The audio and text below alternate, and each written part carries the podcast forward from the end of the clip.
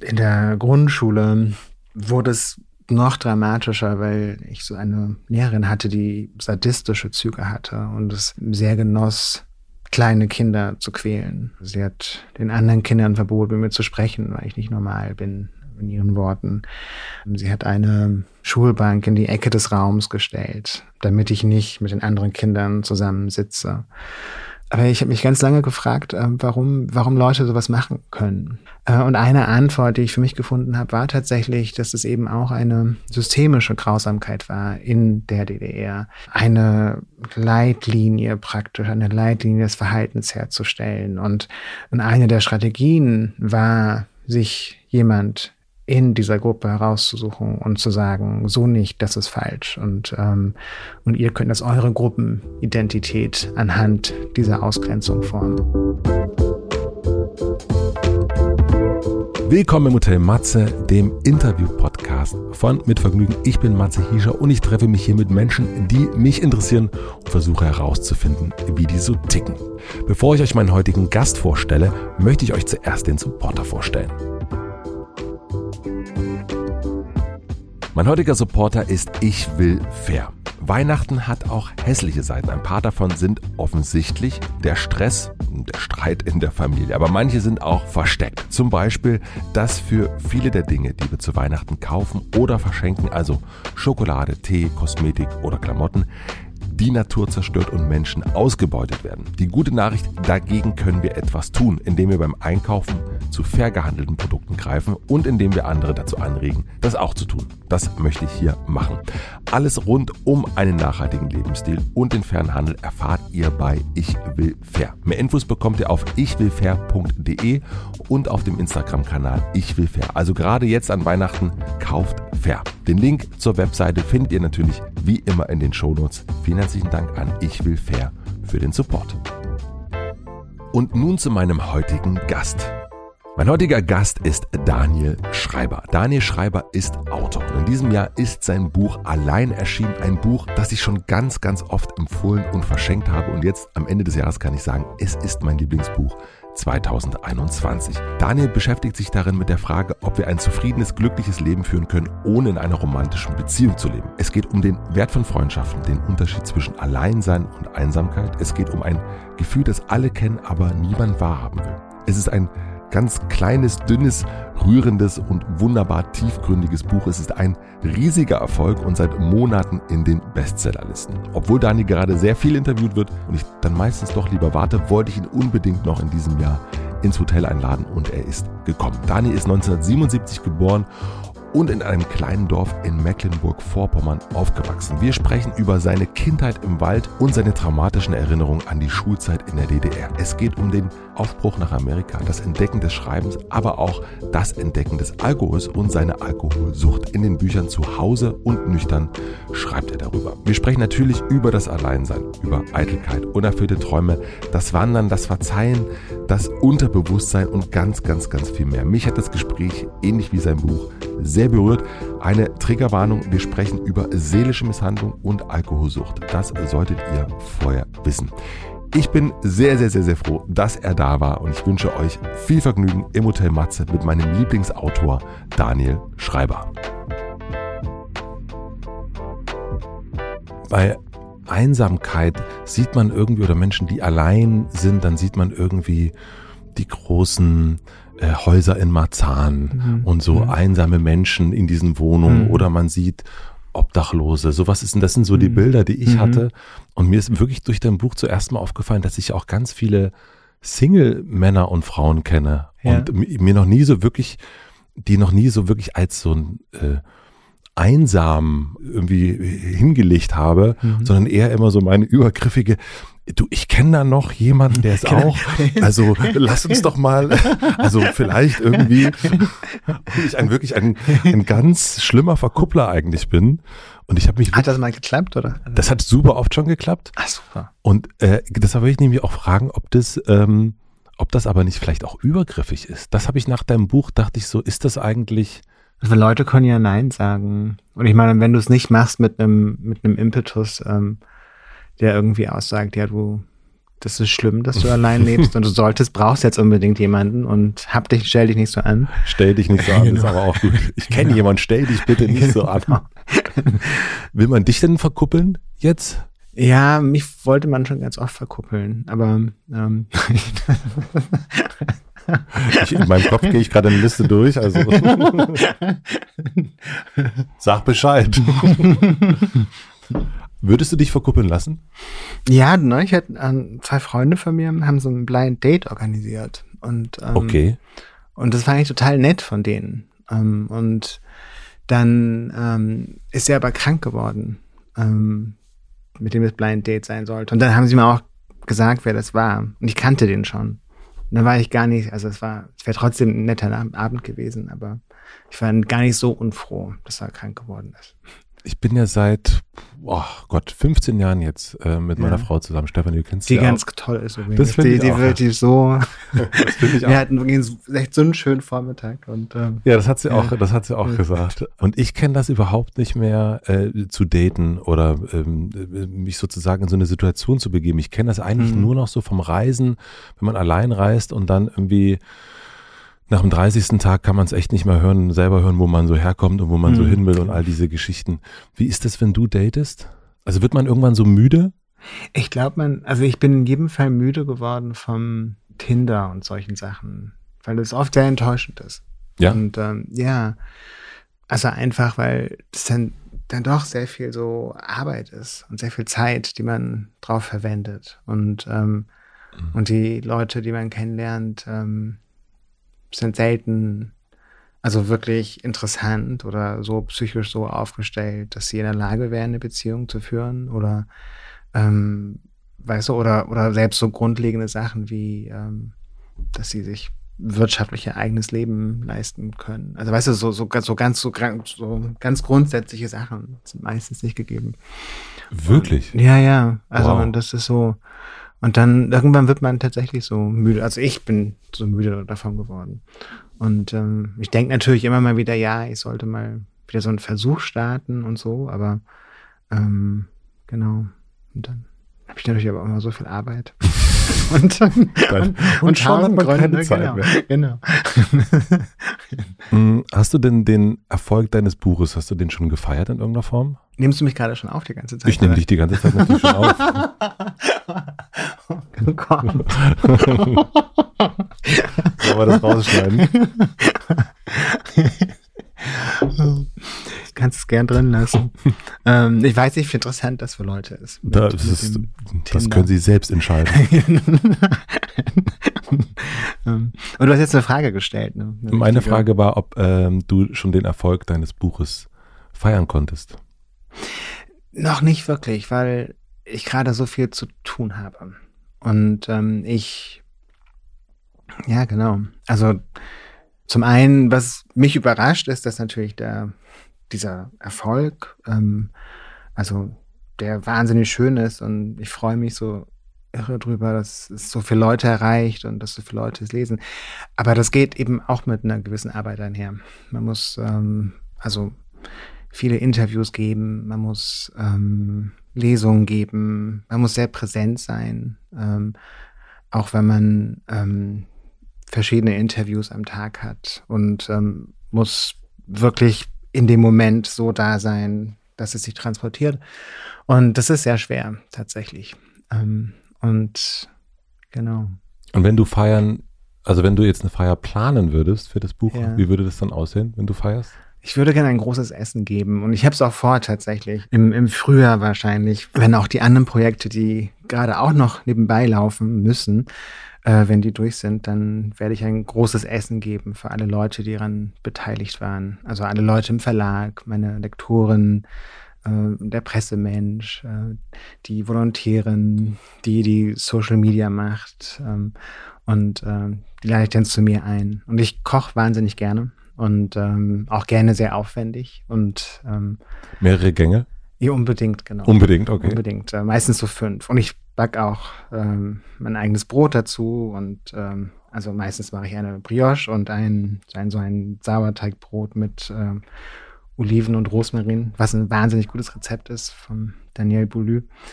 Und ähm, ja, das wird es dann wahrscheinlich auch geben. Und erlaubst du dir sowas wie Stolz? Das ist so eine gute Frage, weil ich wirklich Schwierigkeiten damit habe. Und ähm, ich glaube, im Moment ähm, sehe ich ähm, alles, was mit dem Buch verbunden ist, als eine Form von Arbeit und eine Arbeit, die ich machen möchte und die mir auch Spaß macht zum Teil, ähm, aber eben auch eine Arbeit, die ich machen muss. Und ähm, habe da gar nicht so viel Zeit für Stolz. Das heißt, es ist so ein bisschen getrennt. Ähm, also es ist wie so ein, wie so ein Projekt, was ähm, neben meinem Leben herläuft. Also wenn das Sinn ergibt. Ähm, ja. Also ich ähm, nehme das gar nicht so persönlich wahr. Und äh, wenn ähm, und auch wenn, wenn Leute ähm, sagen, wie sehr ihnen allein gefällt, dann freut mich das unheimlich. Aber ich nehme das gar nicht so wahr, als würde das mich wirklich betreffen, sondern ähm, ähm, ich nehme das so wahr, dass ja Menschen lesen das Buch gerne und äh, das hat schon was mit mir zu tun und so. Und ich habe es ja auch geschrieben, aber für mich jetzt im Moment ähm, betrifft das das Buch und nicht mich. Und ähm, genau, und ich so sollte darüber mal mit einer, mit einer Therapeutin drüber sprechen, würde ich sagen. Weil du das jetzt so abarbeitest oder, oder woran liegt das? Was denkst du? Ja, ich glaube, letztlich ist es so ein psychischer Pragmatismus, ähm, um diese Zeit durchzustehen und um das hinzukriegen, ähm, muss man das irgendwie von sich selbst trennen. Und ähm, weil es natürlich ähm, ja nicht persönlich ist und ähm, ähm, auch wenn. Wieso ist es nicht persönlich? Ja, weil das wirklich das Buch betrifft. Also das. Ähm, aber es ist das, doch deine Arbeit. Ja, aber es ist schon was Unabhängiges. Ähm, also so das, ähm, also so ein Buch hat seine eigenen Regeln. Es ist so ein, in einer bestimmten Zeit entstanden. Das ist ähm, äh, mit einem bestimmten Menschen entstanden, der ich war zu dem Zeitpunkt. Und genau, es ist schon was anderes. Also das äh, ist nicht, also es bin nicht ich persönlich, ähm, mhm. so wie ich jetzt bin oder, oder ganz allgemein. Es zeigt natürlich auch nur einen bestimmten Teil meines Lebens und meiner Gedanken und meiner Gefühle. Und ähm, ja, und es ist auch, oft sagen Menschen, dass es so schonungslos ehrlich ist und das ist auch ehrlich und das ist wahnsinnig wichtig, ähm, weil ich glaube, ohne so eine Ehrlichkeit ähm, erreicht man niemanden, ohne so eine Ehrlichkeit ähm, werden diese Arten von Reflexion vollkommen uninteressant, äh, weil man sich dann selbst anlügt und ähm, das braucht man nicht aufzuschreiben. Aber es ist nicht so, dass ich ähm, alles von mir preisgebe, sondern es ist natürlich ähm, sehr dosiert und, äh, und auch ähm, ja zum Teil sehr überlegt, äh, was ich von mir zeige und, und, und was nicht. Und das ist auch sehr wichtig, dass da so ein ähm, ähm, ja so et etwas bei mir bleibt sozusagen, was ich nicht komplett weggebe. Deswegen habe ich mich gefragt, weil dieses Buch für mich sehr, sehr persönlich ist und deswegen war ich überrascht, dass du das dann so von dir trennst, also dass du mhm. das dann eher so als ein was abgetrenntes, ein Produkt siehst, aber eben für mich liest sich das eben sehr, sehr persönlich. Wenn du sagst, dass du das, dass du dir genau überlegst, was du zeigst und was du nicht zeigst, was ist da für eine, was ist das für eine Fragestellung, die dahinter liegt? Hm. Also erstmal Produkt ist so ein böses Wort. Also ja. ich glaube nicht, dass es ein Produkt ist. Ähm, und, ähm, was würdest du es bezeichnen? als ein Buch. Ein und Buch. es ist, und es ist natürlich auch, also ich verstehe das als Literatur tatsächlich, also auch mhm. als eine Art Kunstwerk, auch wenn das so ein abgedroschenes, viel zu groß klingendes Wort ist, aber ähm, so entsteht das und so, ähm, das ist kein, ähm, das ist kein Buch, was man, was ich so runtergeschrieben habe und das mache ich bei meinen Büchern nie, sondern das ist ein, ja, in, während einer sehr langen Zeit entstanden, mit viel, ähm, mit viel Recherche, aber auch mit viel hin und her, mit viel ähm, Kürzungen und vielen Streichungen und ähm, mit vielen Neuanfängen. Ähm, und ähm, ja, und ich glaube, ähm, das ist wichtig. Also für mich ist es wichtig bei Büchern. Und das Büchern schreiben, auch wenn ich jetzt äh, von Pragmatismus geredet habe bei mhm. der Promotion, das Bü Bücherschreiben ist überhaupt nicht pragmatisch, sondern ähm, da fühle ich mich meistens wie so ein, ähm, ja, wie so ein, so ein altmodischer Künstler, der mal nicht weiter weiß und dann, dann die Inspiration hat für zwei Tage und dann wieder eine Woche irgendwie verzweifelt am Schreibtisch sitzt. Ist das für dich so, dass du, ähm, also es gibt die, die äh, Erklärung über Ideen von Tom Waits, dass er sagt, er hat nicht eine Idee oder eine Eingebung, sondern die Eingebung hat ihn. Und deswegen hängt er nicht so, deswegen sind es für ihn nicht wirklich seine Ideen, die er hat, sondern etwas sucht ihn sozusagen auf. Mhm. Und, äh, und dadurch hat er nicht so eine Anhaftung. Und deswegen ist es für ihn irgendwie nicht so eine, das ist mein Song, sondern eigentlich im Grunde, na, ich bin der mhm. Überbringer des Songs. Mhm. Ähm, das hat mich gerade so ein bisschen daran mhm. erinnert. Ist das deine Idee? Also ist das ein ähnlicher Gedanke, den du hast? Also wenn du sagst, okay, das ist natürlich ich verstehe, Produkt hat immer mhm. sowas, dann denkt man auch, hier liegt auch eine Glühlampe ähm, und hier ist ein Buch. Ähm, was ist jetzt, äh, ähm, aber also wenn du das aufschreibst und nach draußen bringst, ähm, was ist das dann für dich? Mhm. Ja, das ist schon Kunst. Ähm, also gesagt, aus dir selbst ein, heraus. Ja, das mhm. ist ein, vielleicht ein sehr großes Wort, aber das ist also für mich Literatur und es funktioniert so, wie Literatur funktionieren sollte. Und ähm, das Beispiel, was du mit Tom Waits bringst, ist natürlich so, beschreibt natürlich ein, ähm, eine wichtige, eine wichtige Dynamik des ähm, ja, Kunstmachens, des Schreibens. Ähm, natürlich fühlt sich das so an, ähm, als würden bestimmte Ideen von woanders herkommen. Ähm, aber so extrem oder so radikal wie Tom Waits würde ich das eben auch nicht sehen, sondern also natürlich ähm, bin ich in diesem Buch drinne und natürlich mhm. handelt das Buch zu einem großen Teil von mir und ähm, ja und ich überlege gerade, ob ich mich ja, ob ich mir widerspreche oder ob das auch viel zu kompliziert ist also ob es überhaupt jemanden interessiert oder interessieren sollte, diese, diese Feinheiten. Ähm, aber vielleicht entscheiden das Leute selbst. Das entscheiden Leute selbst. Oder du schneidest es gleich raus. das geht auch. Nein, ich, äh, ähm, was mich aber noch interessiert, ist dieses, was du sagst, erst dieses Preisgeben. Wie viel zeigt man von sich? Und da sind wir kurz äh, abgebogen. Mhm. Was sind das für Fragen, die du, die du dir da stellst? Mhm. Ich bin ihm ausgewichen, ne? Mhm. Ganz. Hast du nicht vergessen. Habe ich nicht vergessen. Tut mir leid.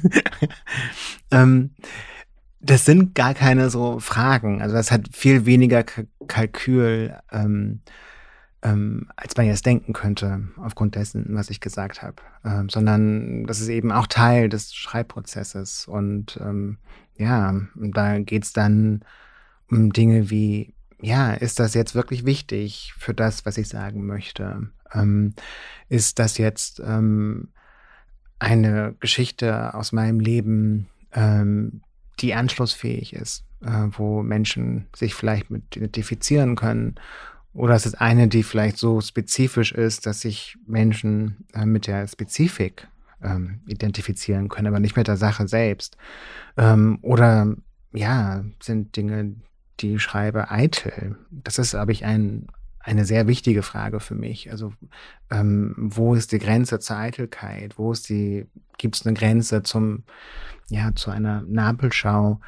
Und die Gefahr ist immer da, wenn man ich schreibt. Ähm, und ich möchte grundsätzlich nicht, dass ähm, diese persönlichen Essays Essays werden, die von mir handeln, grundlegend, also die sich komplett um mich drehen sondern mir ist sehr wichtig, dass ähm, sie von bestimmten Themen handeln. Themen, die in meinem Leben eine große Bedeutung haben, eine wichtige Rolle spielen. Themen, ja, mit vielen Fragen, die ich mir nicht richtig, ja, zu, zu stellen traue und, ähm, und wo es vielleicht auch gewisse blinde Flecke kulturell und gesellschaftlich gibt. Ähm, ja, aber das ist, ähm, Genau, aber es geht nicht wirklich um mich. Und ich möchte auch, dass, dass Menschen, wenn sie es lesen, ähm, ähm, tatsächlich reflektieren und, und sich selbst fragen. Ich möchte, dass sie sich selbst fragen, wie ist es in meinem Leben? Jetzt bin, bin ich allein, äh, fühle ich mich manchmal einsam? Ähm, was sind meine Vorstellungen von Paarbeziehungen? Inwieweit ähm, kann oder sollte ich mich von bestimmten normativen Vorstellungen von Paarbeziehungen trennen? Mhm. Ähm, und ähm, genau, aber das, was ich darüber denke oder was mir in meinem Leben passiert, sind äh, für diese Fragen, glaube ich, relativ unwichtig. Wo fängt für dich deine Eitelkeit an? Wenn du, also wenn es ja gerade sozusagen aus dir herauskommt, wenn es auch dein Blick ist, wenn es auch die Einflüsse mhm. sind, die du verarbeitest in dem Buch.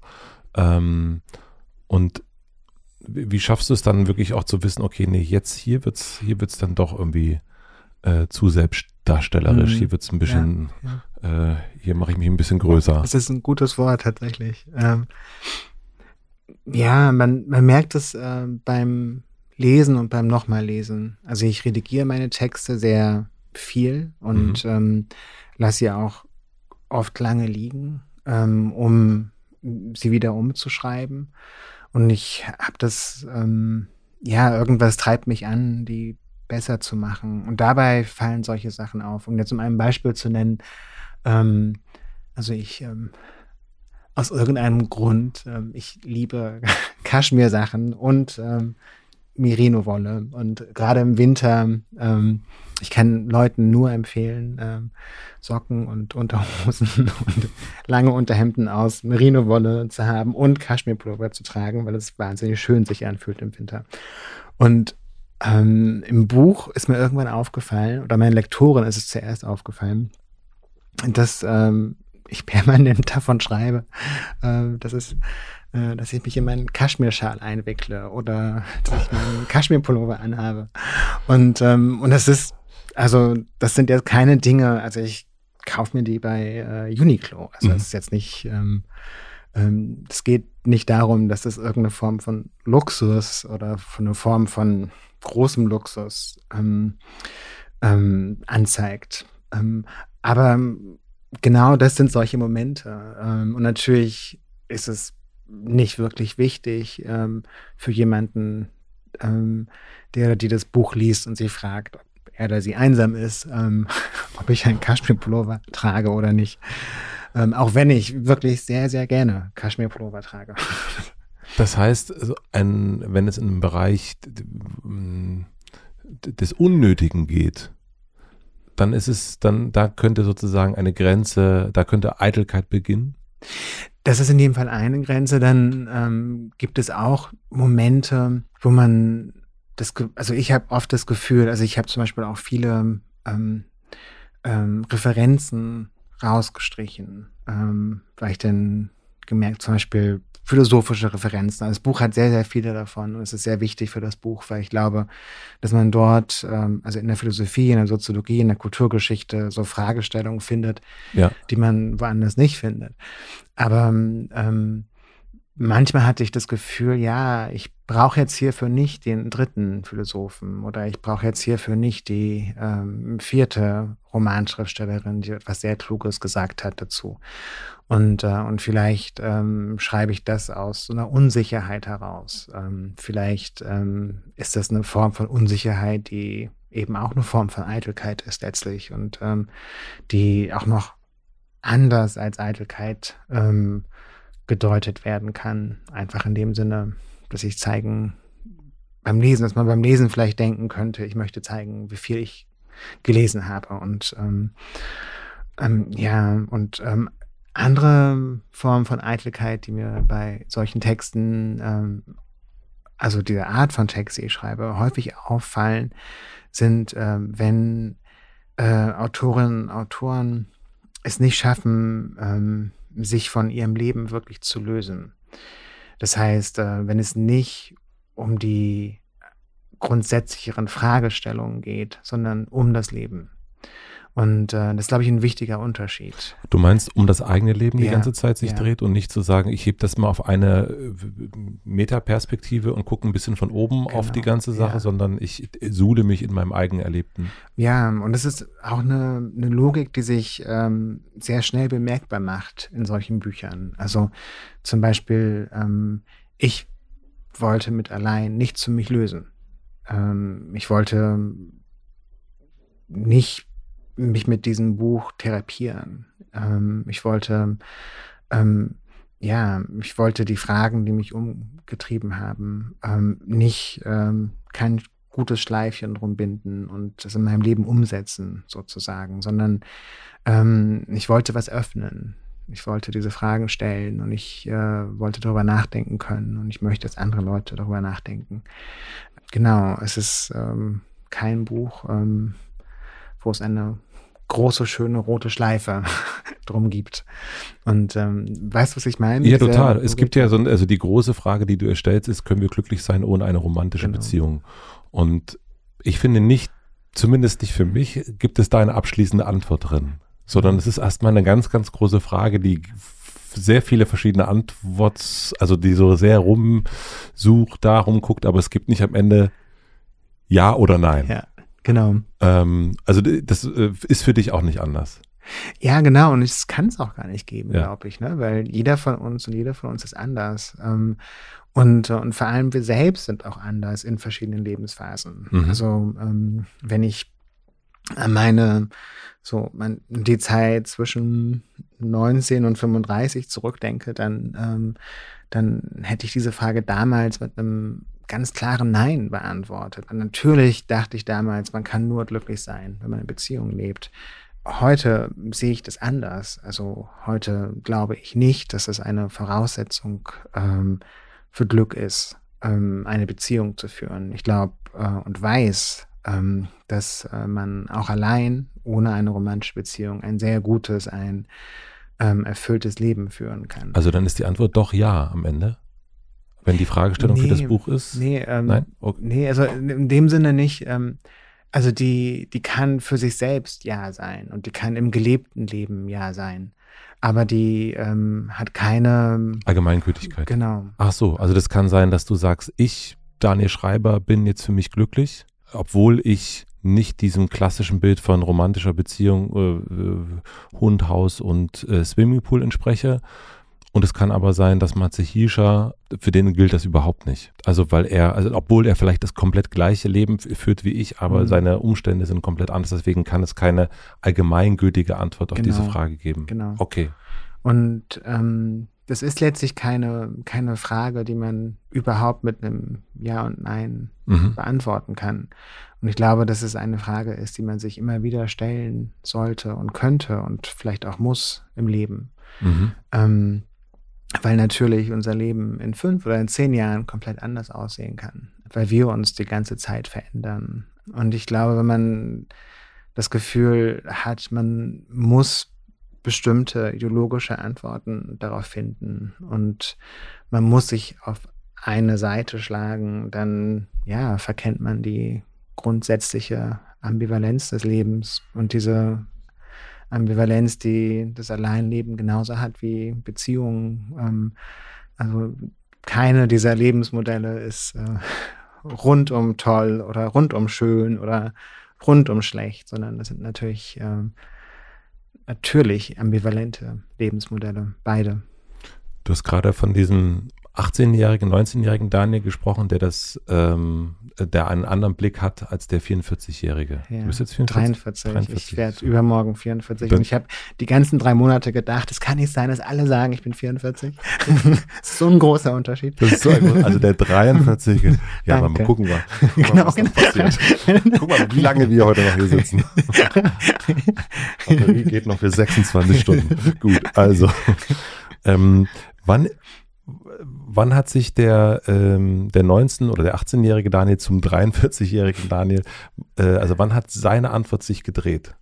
Also Mhm. wann kam, äh, oder es, wahrscheinlich wird es nicht einen Moment gegeben haben und dann, dann stand ich da und wusste, ich brauche keine romantische Beziehung, sondern wahrscheinlich sind es verschiedene Abläufe gewesen. Was waren so wichtige Punkte für dich zu erkennen? Nein, das hatten, ich muss nicht in einer Partnerschaft leben, in einer romantischen Partnerschaft, um ein glückliches Leben zu leben. Ähm, ja, also ich glaube, das war etwas, ähm, was ich schon immer denken wollte.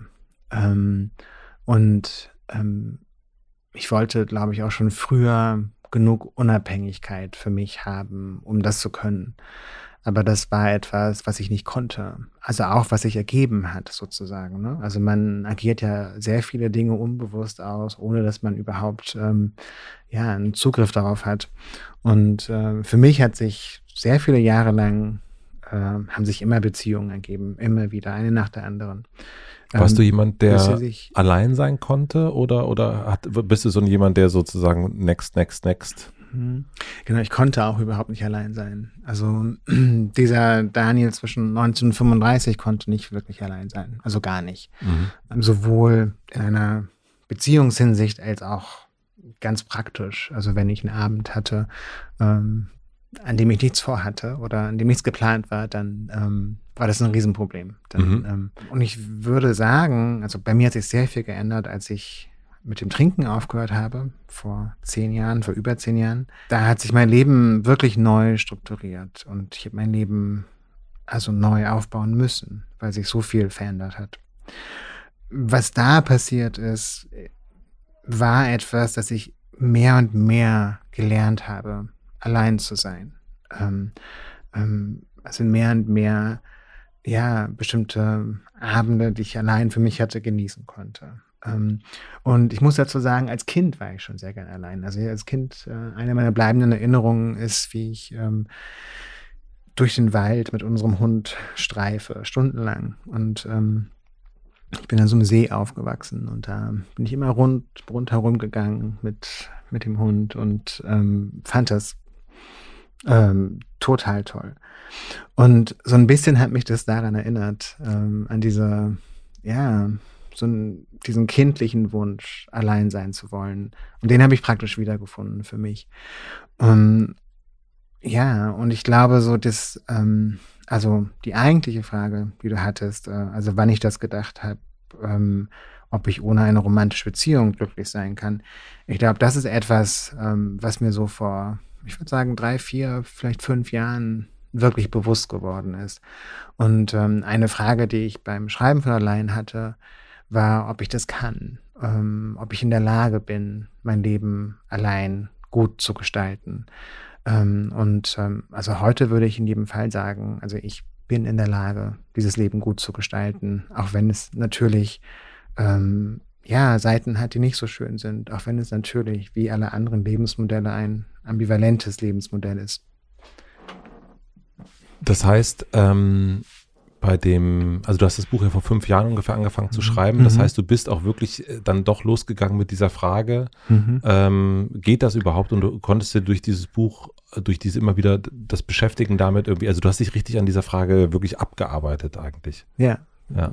Das kann man so sagen, ja dieser Junge, dieser äh, sechs-, siebenjährige Daniel, der mhm. da um den See mhm. herum äh, mit dem Hund, der ist ja in Mecklenburg-Vorpommern aufgewachsen. Mhm. mhm. Ähm, Klein Kaff, wahrscheinlich genauso mhm. groß wie Mainz. Ich komme aus einem 2000 Seendorf.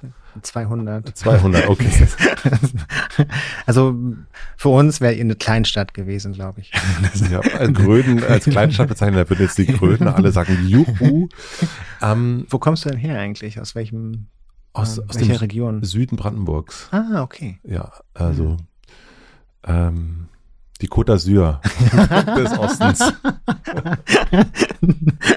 Sozusagen. Und wo kommst du her? Aus Mecklenburg-Vorpommern, von, von der Müritz, ähm, ähm, also von der Seenplatte. Und ähm, genau, es gibt halt diese großen Seen, die Müritz und den Plauersee und drin herum, drin herin, also drumherum oder mhm. äh, innen drin, also die bilden so einen Halbkreis, gibt es ganz viele kleine Seen und ähm, von einem dieser kleinen Dörfer an einem dieser kleinen Seen komme ich her. Wenn man so deine Biografie so ein bisschen liest und, und äh, auch vor allen Dingen dann jetzt nicht dein neuestes Buch, sondern das davor zu Hause, dann erzählt es ja auch von der von der Kindheit äh, äh, und erzählt von dem jungen Daniel, der da um den See herumläuft, aber mhm. jetzt auch also so wie ich es ein bisschen gedacht habe, auch nicht ganz freiwillig eigentlich die Einsamkeit mhm. äh, und das oder das Alleinsein, äh, sondern eben auch, weil jetzt rede ich über, über dich, als wärst du, als wärst du eine Figur, also sondern auch, weil du, ähm, es gibt den, den Satz, es braucht ein Dorf, um ein äh, Kind zu misshandeln. Mhm. Und da bist du gewesen, als zu feminin mhm. angesehen wurde in der DDR, in der ehemaligen. Und ich kenne das ein bisschen, deswegen habe mich das so ein bisschen, weil ich mit, viel mit Puppen gespielt habe. Mhm. Und ich hatte so einen besten Freund, Matthias hieß der auch. Und wir haben, sind immer mit einem Puppenwagen äh, durchs mhm. Dorf gezogen. Und, äh, und ich hatte zu Hause ein Puppenhaus und immer dann, wenn so Gäste kamen, haben meine Eltern so das Puppenhaus so, äh, Ach, so, so, weggestellt. und, äh, und meine Mutter dachte lange, ich werde schwul werden. Mhm. Aber es war nie mhm. so ein, also als ich das dann von dir gelesen habe, was dann quasi Kindergärtnerin mhm. und auch Lehrerin irgendwie veranstaltet haben, um dir das sozusagen auszutreiben, mhm. das hat mich total schockiert. Mhm. Äh, deswegen habe ich so gedacht, dieses Alleinsein ist eigentlich auch ein bisschen nicht ganz freiwillig, sondern vielleicht auch Rückzug und die sich dem so entziehen. Ja, in jedem Fall, in jedem Fall. Ähm, also nicht so sehr, also Sehnsucht ist das dann ja eigentlich nicht, oder? Also ist das also jetzt dieses Alleinsein, was mhm. ich ähm, beschrieben habe als Kind, ähm, das war in jedem Fall ein Rückzug und das war in jedem Fall ein, ein ja, ein sicherer Ort. Ähm, und ähm, ich glaube jetzt auch so psychoanalytisch, also ich sehe mich immer mit diesem Hund. Ähm, ich weiß gar nicht, ähm, ja, ähm, ob ich immer mit dem Hund, das war so ein sehr großer Schäferhund und mhm. ist natürlich eben auch ein, ein Zeichen von Sicherheit sozusagen, dass mhm. ich ähm, diesen Hund bei mir hatte, der mich im Notfall verteidigt hätte. Ähm, und diese, ja, diese, diese Zeit als, als Kind war extrem dramatisch und für mich war es tatsächlich ähm, ähm, was passiert ist, war dramatischer. Und ich, ähm, also ich habe nicht nur gerne mit Puppen gespielt, ich war auch sonst sehr feminin. Ich wollte eigentlich ein Mädchen sein ähm, und äh, habe das auch, als ich vier war, allen gesagt, weil ich das ganz selbstverständlich fand, dass ähm, dass man das auch sagen darf. Genau und dass man sich auch aussuchen kann. Und mhm. ähm, ähm, und ähm, ja und nach und nach habe ich verstanden, dass das ganz, ganz, ganz, ganz falsch ist ähm, diese Seite an mir. Und ähm, ja, was passiert ist, äh, die Kindergärtnerinnen haben mich zu Hormontests geschickt, ähm, weil die Kindergärtnerin dachten, mit meinen Hormonen wäre etwas falsch. Ähm, und ähm, es war sehr anstrengend. Also, meine Mutter musste mit mir durch zu allen möglichen Ärzten und ähm, ja, dann in der Grundschule wurde es noch dramatischer, weil ich so eine Lehrerin hatte, die also aus heutiger ähm, Perspektive wirklich äh, sadistische Züge hatte und es ähm, sehr genoss, kleine Kinder zu quälen. Und genau das war es, was sie gemacht hat. Also sie hat den anderen Kindern verboten, mit mir zu sprechen, weil ich nicht normal bin in ihren Worten. Ähm, sie hat eine äh, Schulbank in die Ecke des Raums gestellt. Ähm, und ähm, damit ich nicht mit den anderen Kindern zusammensitze. Ähm, ja, ähm, so, solche Dinge. Und, und ich habe mich ganz lange gefragt, also es war etwas, mit dem ich mich wirklich auseinandersetzen musste und ähm, das sehr viele Jahre Psychoanalyse und Therapien gebraucht hat, um äh, damit zurechtzukommen. Aber ich habe mich ganz lange gefragt, äh, warum, warum Leute sowas machen können. Ähm, weil äh, wenn man, ja, gerade wenn man sieht, wie, wie klein Kinder mit sechs oder sieben oder acht sind und ähm, ähm, wie viel Grausamkeit muss dazu gehören, ähm, so etwas zu machen. Und äh, und eine Antwort, die ich für mich gefunden habe, war tatsächlich, dass es eben auch eine systemische Grausamkeit war in der DDR ähm, dass das Schulsystem in der DDR darauf basierte, Menschen für ein Kollektiv vorzubereiten. Ähm, und das beinhaltet natürlich ähm, ähm, eine Leitlinie praktisch, eine Leitlinie des Verhaltens herzustellen. Und, und eine der Strategien war, sich jemand in dieser Gruppe herauszusuchen und zu sagen, so nicht, das ist falsch. Und, ähm, und ihr könnt das eure Gruppenidentität anhand dieser Ausgrenzung formen. Und ich glaube, das hat diese Lehrerin tatsächlich in jeder Klasse, die sie betreut hat, gemacht. Ähm, und, ähm, und aus heutiger Perspektive würde ich auch sagen, dass es natürlich auch gewissermaßen arbiträr äh, war. Denn ähm, hätte ich zum Beispiel eine Pastorentochter in der Klasse gehabt, dann wäre es genauso wahrscheinlich gewesen, dass sie diese Person gewesen wäre, die in der Ecke des Raumes an einer separaten Schulbank sitzen muss. Das ist ein Grund, warum ich bin übrigens sehr, äh, immer sehr, sehr skeptisch und sehr ärgerlich, wenn, wenn Menschen sehr nostalgisch werden, weil es hat wirklich einen Grund, dass dieser Staat zugrunde gegangen ist. Und es hat wirklich einen Grund, dass so viele Menschen auf die Straße gegangen sind für ein anderes und für ein besseres Leben. Ähm, und ich glaube, wenn ja, wir heute, ähm, was immer sehr einfach ist, uns dieser Nostalgie für eine Zeit, die wir zum Teil gar nicht mehr erlebt haben, äh, hingeben, dann ähm, ja, verschüttet man ganz viel reale historische Wirklichkeit. Ja, ich denke das auch immer, weil es diese, diese ähm, Ampelmann Sandmännchen genau, äh, genau. Äh, äh, Scheiße. Genau, genau ähm, so. Ja. Äh, vergisst nämlich komplett die Züchtigung der Kinder. Und, und das ist, ähm, das habe ich so, was du erlebt hast, nicht in der Deutlichkeit erlebt. Aber ich kenne das natürlich auch, diese Züchtigung im, in, in, im Kindergarten am Tisch sitzen, keiner darf etwas sagen, äh, man muss, ähm, wenn man in der, zur Mittagsruhe irgendwie was sagt, wird man weggeschickt, muss im Bad schlafen und so weiter. Also so diese wirklich, also das äh, absolut fürchterlich. Und ich habe mich lange gefragt, warum das gar nie wirklich thematisiert worden ist. Also mhm. Also das ist also diese, äh, das Sadistische der, der, der, der, der naja, also der Bildungseinrichtung, mhm. der, der, der, der, der Kinderbetreuung, das war unglaublich. Mhm. Also so, also wie viel Schlüsselbünde durch die Klassen geflogen sind auf, genau. und, und so weiter und, und welche Art der Züchtigung da passiert mhm. ist. Das ist äh, und natürlich alles mit so einem, äh, so, eine, so eine Angst, äh, die dann, die man dann als Eltern hat. Mhm. Wie hast du das überlebt? Diese, also diese wirklich krasse Ausgrenzung. Also das ist, weil auch wenn du jetzt so darüber redest, du hast schon von der Psychoanalyse gesprochen, mhm. die dir da viel geholfen hat, aber äh, wenn man so als Kind sowas erlebt, woher hattest du die Stärke? Ja, also ich hatte natürlich ähm, Eltern und Geschwister, die mir das Gefühl gaben, aufgehoben mhm. zu sein irgendwo. Ähm, und ähm, die mir auch das Gefühl gegeben haben, schon grundsätzlich irgendwie richtig zu sein. Mhm. Und aber die nichts machen konnten, weil es eben auch äh, Staat ist. Ne? Genau, also weil es Staat war. Also ja. diese Lehrerin war auch in der Stasi und das ähm, war ein Grund tatsächlich, warum die anderen Lehrerinnen und Lehrer nichts gemacht haben, äh, warum die nicht eingegriffen haben. Ähm, weil die halt Angst hatten. Ähm, und ein Grund war auch natürlich, dass man es als Kind nicht wirklich versteht, was passiert. Und dass man als Kind natürlich glaubt, man ist selbst dran schuld. Und dass man als Kind natürlich das nicht weiter erzählt, ähm, was in der Schule passiert, weil man gar nicht die Worte dafür hat. Und ähm, ja, und ich glaube, also eine, ein, was mir wirklich geholfen hat, war, waren Bücher. Das hört mhm. sich so banal an, aber ich habe sehr früh und sehr viel gelesen und das war, wurde sehr schnell etwas ganz, ganz Wichtiges für mich. Und ähm, das waren immer, ja, Momente, wo ich so Blicke auf andere Welten werfen konnte. Was hast du gelesen?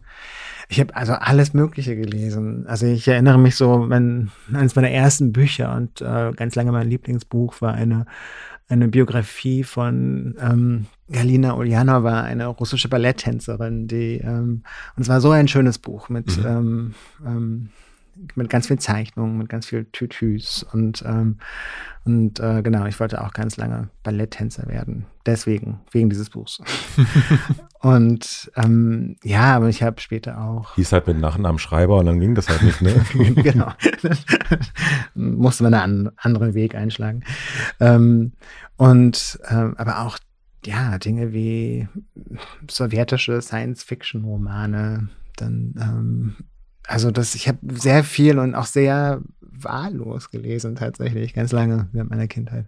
Und gab es dann schon so, also bei mir ging das dann schon los mit Comics und also so, so Donald Duck und so weiter. Also ich bin. Das fand, fand ich immer langweilig. Ja. Also ich, ich musste mal so ein richtiges Buch haben. Ich musste so richtig. Streber. genau, genau. War, und das ist die andere Sache, die ich sagen wollte. Das war ich auch. Und äh, ich glaube, eine, eine Sache, die mich auch mitgerettet hat, war das Gefühl, also ich habe schon ähm, viel verstanden in dem Alter und ich wusste, dass ähm, äh, die anderen Kinder nicht so klug sind. Ähm, und ich wusste, dass die Lehrerin auch was falsch macht. Wenn die zum Beispiel, wenn eine Delegation kam, wie das damals hieß, und irgendwelchen oder andere Lehrerinnen und Lehrer in den Raum ähm, kamen, um den Unterricht zu beobachten aus irgendwelchen anderen Schulen oder anderen Städten, dann äh, hat sie zum Beispiel die, ähm, die Bankordnung verändert und meine Bank in das normale Banksystem integriert. Ähm, und das waren so Momente, wo ich gemerkt habe, nee, nee, die, die, da gibt's etwas, was nicht richtig ist. Und, ähm, und ich glaube, die beiden Sachen waren auch sehr wichtig für mich. Und, ähm, und natürlich hat es auch einen gewissen Narzissmus gehabt. Ähm, und Narzissmus kann ja auch etwas sein oder ist häufig etwas, was wir aufbauen, um uns äh, vor etwas zu beschützen. Ähm, und ähm, aber genau. Eigentlich also, auch, um uns selbst zu schützen. Also die Person, die narzisstisch ist. Ja, genau. Also und ähm, ja, und ich habe mir tatsächlich eine Parallelwelt in meinem Kopf aufgebaut. Ähm, und, und auch weil ich es konnte, tatsächlich. Weil, ähm, weil ich also intelligent genug war, um das zu machen. Was hat ihn gerettet? Ich war schlau. das hört sich ganz schrecklich an. Ne? Apropos Eitelkeit. Apropos Eitelkeit, oh ja. oh Mann. ähm, oh. Aber ich meine, letzten Endes, also das ist, ähm, es ist ja ein femininer Junge mit zwischen fünf und, und acht, neun, zehn Jahren. Da ist ja sowas wie Sexualität spielt ja noch gar keine Rolle. Mhm. Also mhm. so, also für mich war Homosexualität fing dann, und ich bin 79 geboren, das ist für mich zum ersten Mal wirklich sowas wie mit, mit Freddie Mercury. Ist das so, ach so, mm. ah, okay, mm. ah, das geht, oh, mhm. okay, ist so, so, so, so ein Bild davon gehabt. Ja. Mein Sohn hat das jetzt schon viel, viel eher, natürlich, weil wir ja. auch einen schwulen Freundeskreis haben ja. und so weiter. Das ist völlig klar, aber ähm, ich habe vor ein paar Monaten hier Riccardo Simonetti mit seiner Mama zusammen mm. interviewt und mhm. sie sagt ihn immer, dann, dann sag doch, dass du schwul bist. Mhm. Und ich weiß, mhm. ich weiß es gar nicht. Ich weiß es nicht, ob ich schwul bin mit 14, mhm. sozusagen. Und äh, in Bayern. Also so ähm, Bayern und, und die DDR. Äh, oder wahrscheinlich einfach leben in den 80ern in Deutschland ja. oder Anfang bei Reikaude noch ein bisschen später in den 90ern.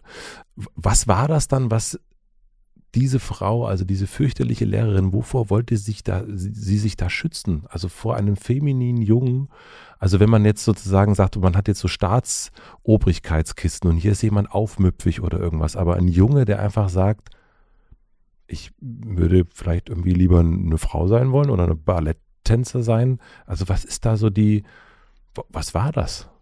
Ähm, also ich glaube, man unterschätzt, die, wie tiefgreifend Homophobie strukturell in Gesellschaften verankert ist.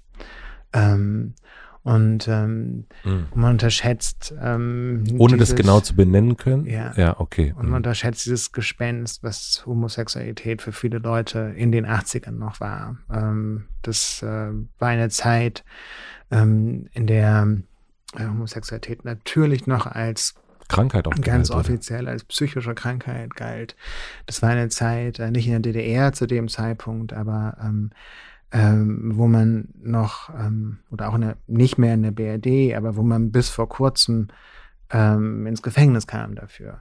Also, ähm, und diese 80er Jahre sind ja häufig auch so ein Objekt von Nostalgie und, und ich finde, das vergisst man häufig, wie brutal das für Menschen wie schwule Männer und lesbische Frauen, das Recht für, für Transleute war. Und, und ich finde so ein bisschen davon ähm, merkt man heute den Vorurteilen gegenüber Transleuten. Ähm, ich glaube, viele Leute ähm, haben sich inzwischen daran gewöhnt, ihre homophoben Impulse ein bisschen zu unterdrücken.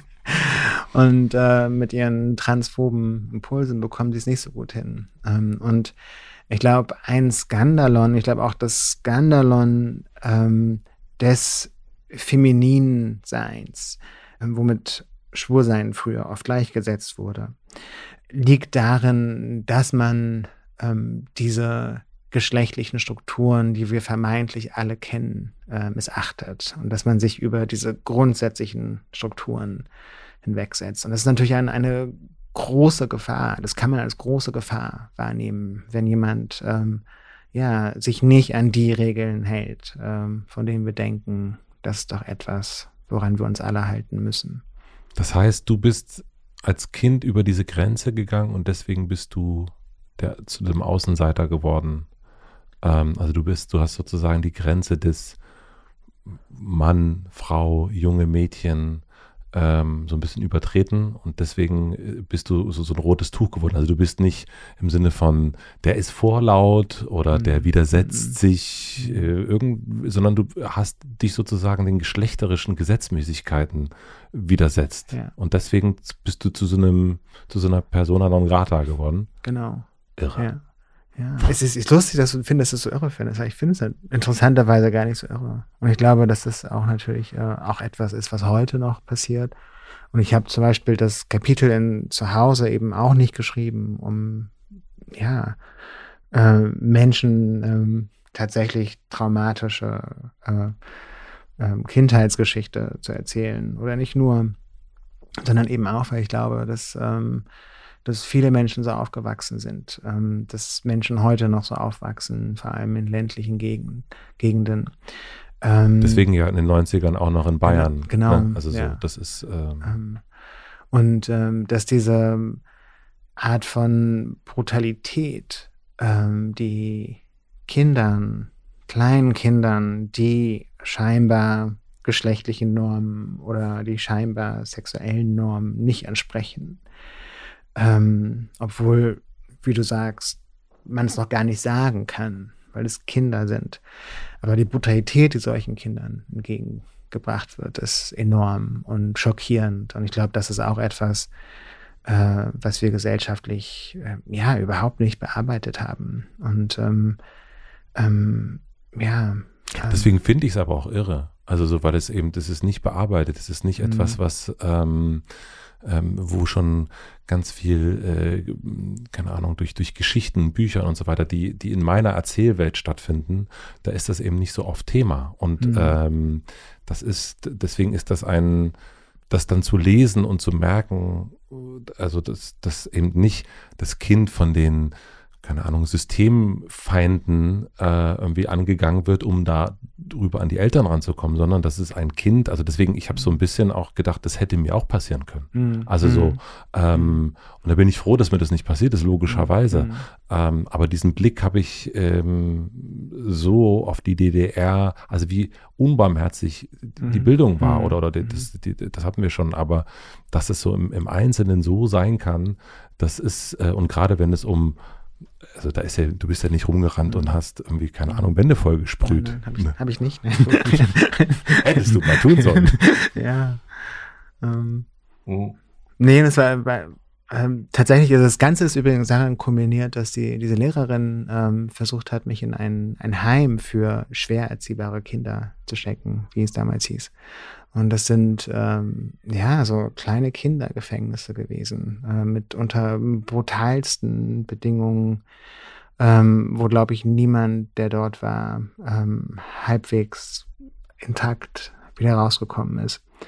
Und allein, dass es solche Institutionen in einem Staat gibt, ähm, dass es äh, kleine Gefängnisse gibt, um Kinder quote unquote normal zu machen, ähm, sollte meiner Auffassung nach jede Art von Ostalgie verbieten, äh, verbieten, jede Art von ähm, ja, Sandmännchen und Ampelmännchen, ähm, Nostalgie. Mensch, das war doch alles gar nicht so schlecht. genau so, genau so. Und was ist mit dieser fürchterlichen Frau geworden? Äh, die ist nach der Wende tatsächlich, ähm, wurde sie sofort gekündigt und mhm. ähm, ist woanders hingezogen.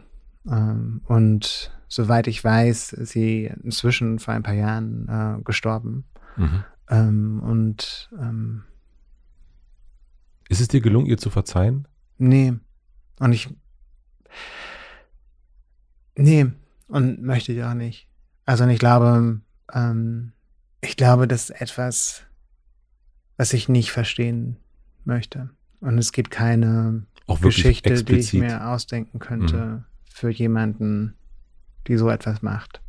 Mhm. Und, ähm, und ich glaube, ähm, es gibt einen angeborenen Sadismus, den Menschen haben. Es gibt eine angeborene Boshaftigkeit, die Menschen haben. Und eine Aufgabe des Lebens ist es, damit umzugehen. Und, ähm, ähm, und sich ein sechsjähriges Kind auszusuchen, um ähm, ja, ähm, diese Boshaftigkeit und diesen Sadismus rauszulassen, ein Objekt dafür zu finden, finde ich so verwerflich und, und so unverzeihlich, ähm, dass ähm, ich hier nicht verzeihen möchte. Mhm.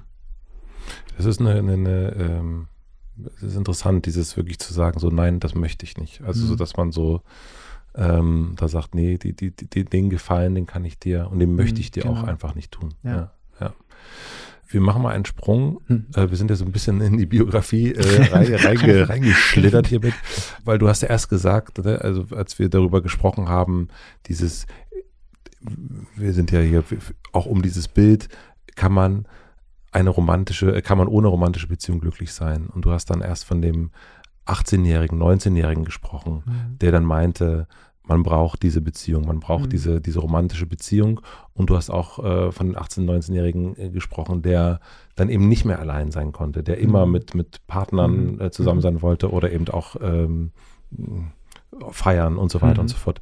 Wie ist diese, aus diesem See äh, herumlaufenden Daniel äh, mit, dem, mit dem Schäferhund, äh, deutschen Schäferhund. Herzliche Grüße an Sibylle Berg. Ähm, wie, wie ist, wo kam dann, wie ist das dann sozusagen, also wie bist du dann in die, in die Gruppe gekommen eigentlich wieder zurück?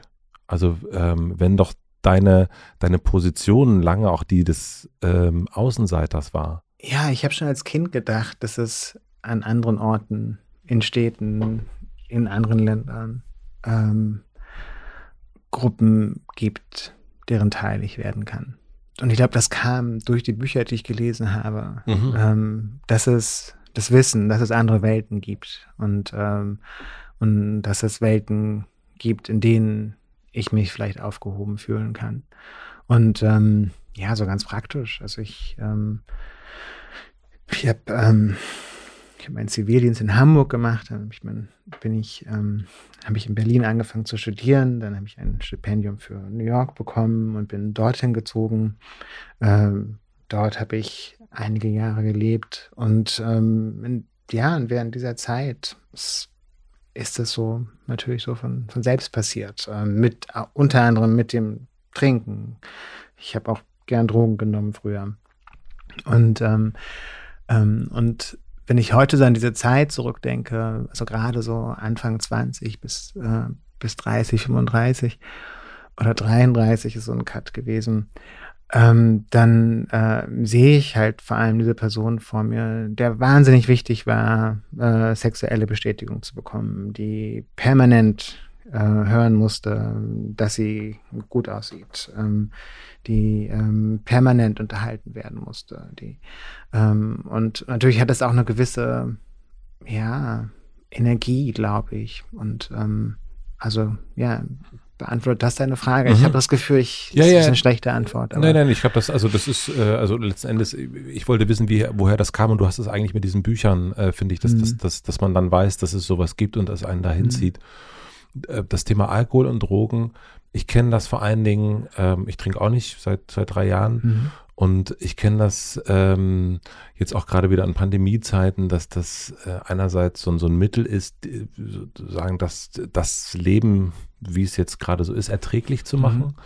Ähm, auch in der Einsamkeit. Ich kenne es aber auch vor allen Dingen als so ein soziales Schmiermittel. Mhm. Also, dass man gerade so in den ersten Partys merkte man das wieder jetzt in diesem Sommer, mhm dass dieses äh, Vorglühen mhm. so derartig abgefeiert wurde, also dass, dass man, dass die Menschen wieder hinkriegen, miteinander zusammen sein genau. zu können und, ja. und, und, und ja. sich sozusagen, dass das alles wieder geht. Äh, warum fing bei dir das Trinken an? Also aus welchem Grund war das auch sozusagen so, so ein klarzukommen in so einer mit vielen Menschen oder mhm. woher kam das? Das war ein ganz wichtiger Grund. Ähm, also ich hatte in jedem Fall so etwas wie eine so Soziophobie. Ich hatte Angst vor größeren Gruppen. Ich war sehr schüchtern, sehr lange. Ähm, und ähm, außer wenn ich getrunken habe. Und ähm, ja, und ähm, es ist so interessant, weil ich ähm, Alkohol, ähm, obwohl er fast mein Leben zerstört hätte, ähm, hat mir auch ganz viel geschenkt, ganz lange. Und ich bin mir ziemlich sicher, dass ich nicht die Person geworden wäre, die ich bin, wenn ich nicht so viel getrunken hätte. Und auch so ein, ich glaube, ich hätte, also ich habe all meine Ex-Freunde also angetrunken oder betrunken kennengelernt. Ähm, so dieses schöne Lied, You Only Love Me When You're Drunk. Genau, genau, genau. Von den Shop Boys ist es, glaube ich, ne? Also. Hätte ich damals unterschreiben können. Mm. Und ähm, ja, also das war extrem wichtig. Und, ähm, ähm, und ich würde auch diese Zeit gar nicht missen wollen in meinem Leben, obwohl das tatsächlich ähm, später ja sehr, sehr traumatisch war, äh, diese Abhängigkeit. Und gegen diese, also ich, ich hoffe, es wird nicht zu psychoanalytisch hier gerade. Nein, ich, ich, ich, genieße unser Gespräch sehr. Gut, ich auch. Aber es, ist, ähm, es liegt nun mal so da. ähm, und ist dieses Trinken äh, und sind diese Drogen, ging es darum, auch äh, so etwas ähm, äh, Geschehenes wegzukriegen, zu übertrinken? Also das, was in deiner Kindheit passiert mhm. ist? Oder, oder ähm, ging es da gar nicht um, um, um etwas zu, verarbeiten zu können, was dir passiert ist? Es gibt sehr viele Studien, die belegen, dass äh, Menschen mit traumatischen Kindheiten öfter abhängig werden. Ja. Und ähm, ich glaube, das ist so eine Verbindung, die sehr auf der Hand liegt. Ähm, aber ich bin immer so ein bisschen skeptisch, das andersherum zu erklären. Also, also meine Abhängigkeit, ähm, das war natürlich ein Teil davon, diese traumatische Kindheit. Und natürlich ähm, war es sehr viel einfacher, ähm, bestimmte Erinnerungen, bestimmte Gedanken über sich selbst, ähm, bestimmtes Selbstverständnis wegzutrinken, mhm. ähm, als sich damit wirklich auseinanderzusetzen. Aber ähm, was so Abhängigkeit an sich angeht, darf man wirklich nicht unterschätzen. Es ist eine Krankheit, es ist eine ähm, psychische Krankheit, es ist etwas, ähm, was ein bestimmter Prozentsatz der, der Menschen haben. Ähm, und ähm, die ist einfach da. Die ist, ähm, also es ist äh, teils genetisch, teils kulturell. Mhm. Ähm, aber es gibt eine genetische Komponente in jedem Fall. Und ähm, ja, und vor allem ähm, hat sie, bekommt sie irgendwann ihre eigene Logik und ihre eigenen Strukturen. Und da ist sie sehr vergleichbar mit anderen äh, psychischen Krankheiten. Also, ähm, also nehmen wir jetzt Depressionen. Natürlich haben Depressionen oft was damit zu tun, dass Menschen traumatische Erlebnisse schlecht ja. verarbeiten können. Ähm, aber trotzdem sind sie eine Krankheit an sich. Und, äh, und trotzdem ähm, müssen sie als diese Krankheit behandelt werden. Du hast ja ein Buch darüber geschrieben, Nüchtern heißt das, und da schreibst du, und das ist jetzt zehn Jahre her. Nicht ganz, also ähm, aber dann 2014. Äh, da, da, da, steht im Grunde drin, dass die Deutschen, also dass der äh, im Durchschnitt eine Badewanne voll Alkohol im, ja. Jahr saufen. Ja. Unglaublich äh, eigentlich. Das, ne? ist das unfassbar ist also, ja, einfach. Und was glaubst du, woran das liegt? Dass gerade die Deutschen, also das ist ja auch, ne, das, das ist ja das Land der Biere mhm. und, und äh, das Land des Oktoberfests und, und, und all den Sachen und den, den, den, ja, wirklich vielen, vielen Menschen, die wirklich sehr, sehr, sehr viel trinken müssen. Was mhm. glaubst du, woran das liegt? Ja, das ist grundsätzlich etwas Kulturelles. Und ähm, wir haben uns als Gesellschaft darauf geeinigt, dass ähm, Alkohol die Droge ist, die legal ist.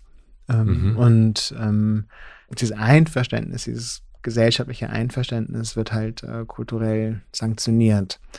Das heißt, ähm, äh, wir verteidigen dieses Einverständnis. Wir sorgen dafür, dass es intakt bleibt, äh, trotz der sehr deutlichen Zeichen, dass es kein gutes Einverständnis ist, dass es, ähm, dass es ähm, sehr viele Menschenleben kostet, dass es ähm, für viele Menschen ähm, radikale zerstörerische Folgen hat, dass es ähm, auch gesellschaftlich äh, mit erheblichen Kosten verbunden ist. Und all das müssen wir kulturell praktisch ausgleichen und verteidigen. Mhm. Ähm, und ähm, ja, und ich glaube, das ähm, ist der Fall in, in Deutschland. Also ich bin so ein bisschen skeptisch, was so, ich möchte jetzt natürlich meine so bestimmte Theorien, ähm, so kollektivpsychologische The Theorien erzählen. Und, ähm, und ich glaube, es gibt in jedem Fall, das ist wirklich so Küchenpsychologie, äh,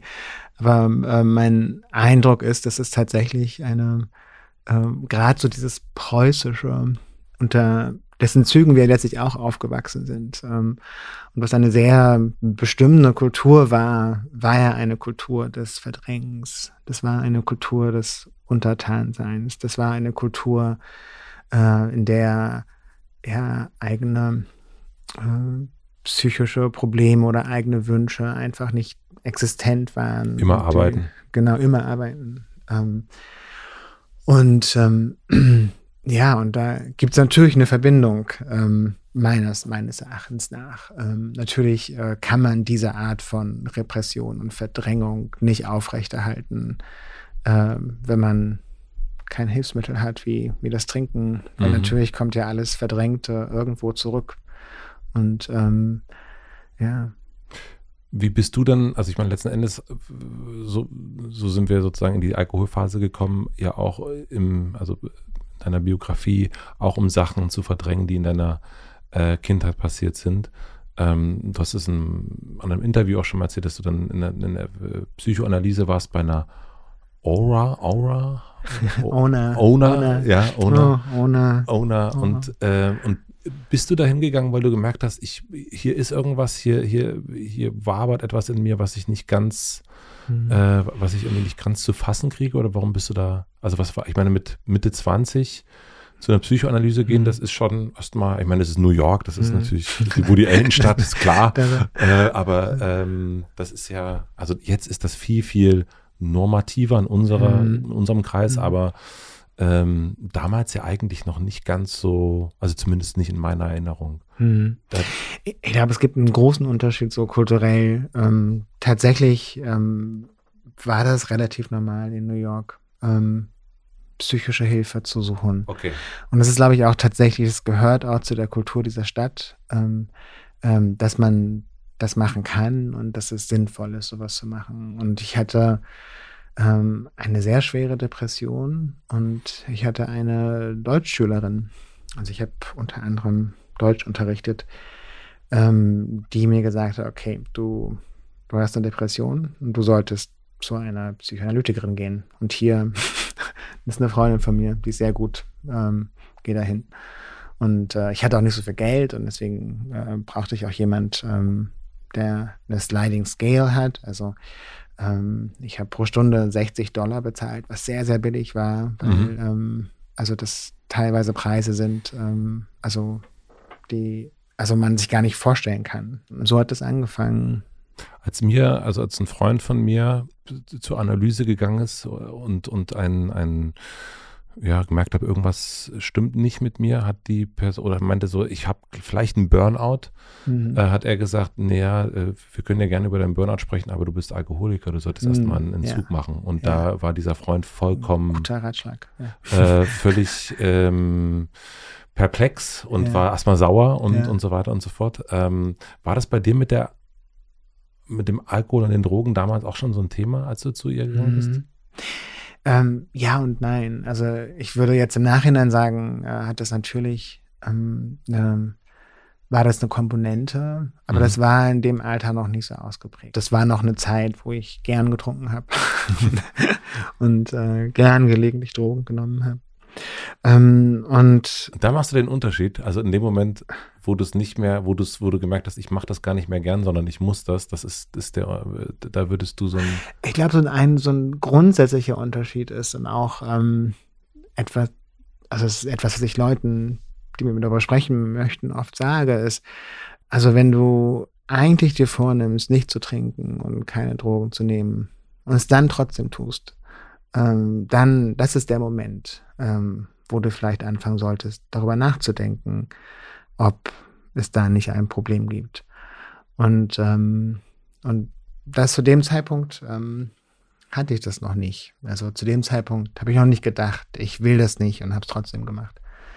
Ähm, aber es ist, glaube ich, eine, später eine sehr wichtige Rolle gespielt, natürlich, auch in der Psychoanalyse, die das Reden über das Trinken und, und das Reden über ja, eine eventuelle Abhängigkeit.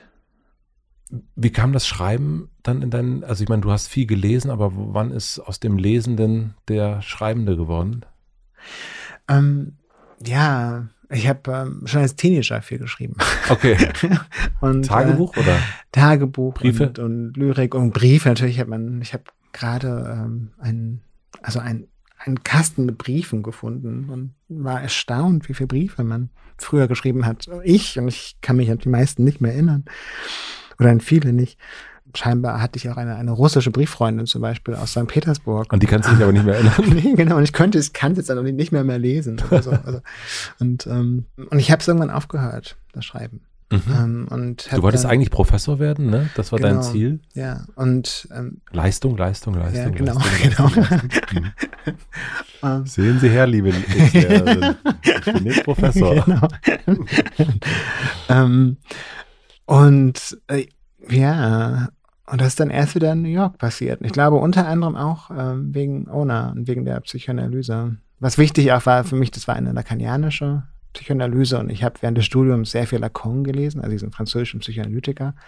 Das war total, aus irgendeinem Grund war mir das total wichtig. Ähm, was ist der, was ist das für eine Lacan?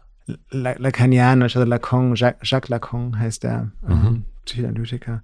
Und der ähm, ja, hat um es banal zu sagen, Freud dekonstruiert und äh, Freud modernisiert.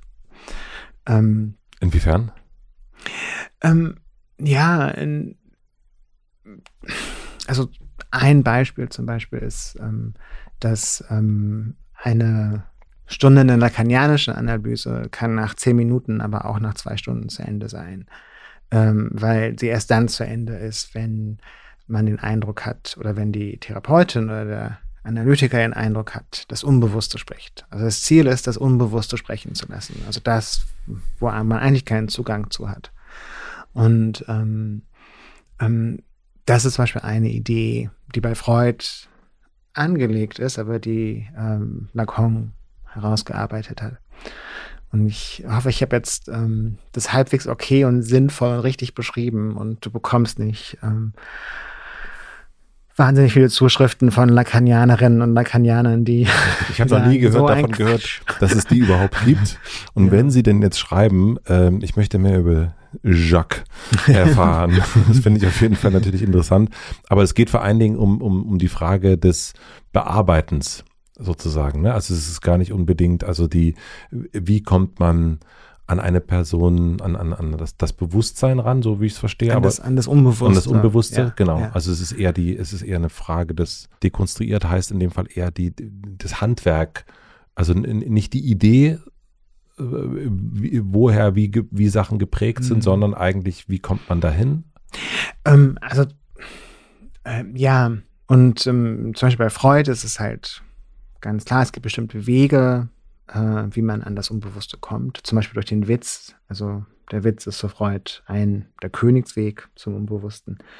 Und ähm, und etwas für, was bei Lacan sehr wichtig geworden ist, sind die Abfolge von Signifikanten. Das heißt, das sind äh, Assoziationen, die man hat. Das sind äh, Versprecher oder falsche Assoziationen, die man vielleicht hat und wo sich etwas zeigt mhm. äh, im, im Unbewussten ähm, oder wo sich etwas zeigen kann, worüber ein Teil von einem, ja, dass ein Teil von einem vielleicht raus möchte, dass, äh, dass es da etwas gibt, worüber man sprechen sollte oder ein Teil, der sprechen möchte, aber den man nicht lässt. Ähm, ja. Und ich hoffe wirklich, dass ich das halbwegs sinnvoll beschrieben habe. Ich ähm, zweifle gerade so ein bisschen an mir, weil ich da schon extrem lange nicht mehr drüber gesprochen habe und äh, auch schon sehr lange nicht mehr drüber nachgedacht habe. Und was machst du jetzt für eine Analyse, wenn, wenn du jetzt äh, zur Therapie gehst? Ja, momentan mache ich keine. Okay. Und ähm, ähm, ich habe einen Psychiater, der, äh, mit dem ich alle drei Monate ähm, allgemein über ähm, ähm, meine psychische Verfassung spreche und ähm, ähm, genau. Und wir haben unter anderem neulich drüber gesprochen. Er meinte, ja, es hat vielleicht erstmal gar nicht so viel Sinn, nach so vielen Jahren Analyse und Therapie ähm, vielleicht. ähm, und das ist tatsächlich ein Problem, weil irgendwann, ähm, also ich habe elf Jahre lang Analyse gemacht und ähm, und verschiedene Therapien äh, davor und danach und ähm, ja, irgendwann ähm, hat man natürlich ein bestimmtes Vokabular und ein bestimmtes Wissen um sich. Ähm, und ähm, das ist schwer, das aufzuholen in, in dem therapeutischen Kontext.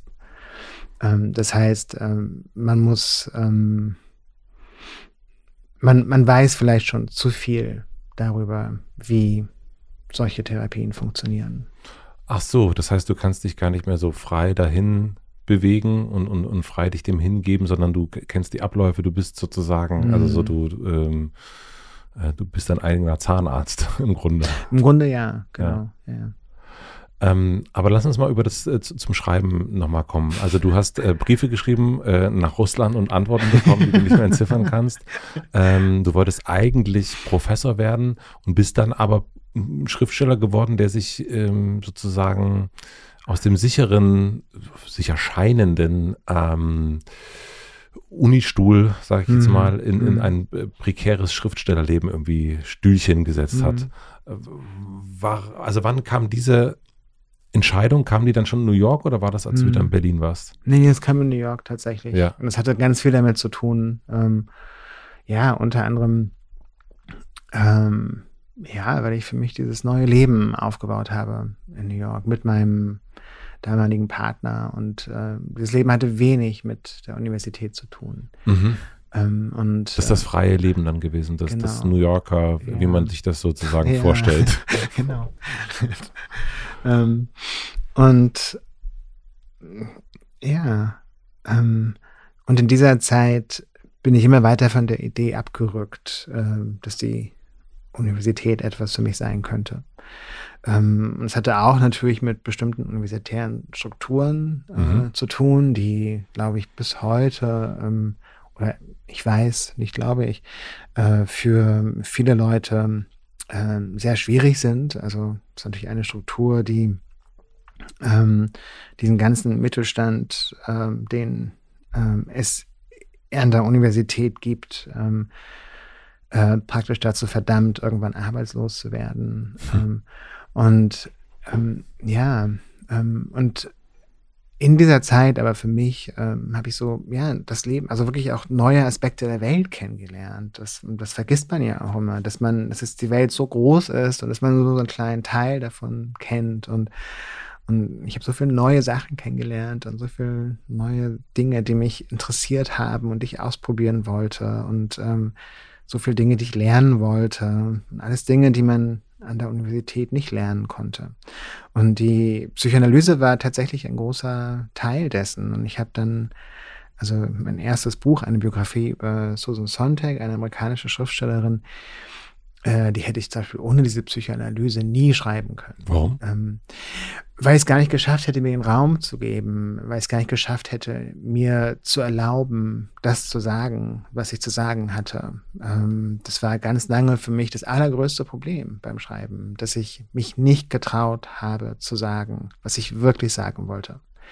Ist das dieses, also das eine ist, du hast ja erst schon gesagt, du wusstest eigentlich, dass du schlauer vielleicht bist mhm. als deine Mitschüler und Mitschülerinnen.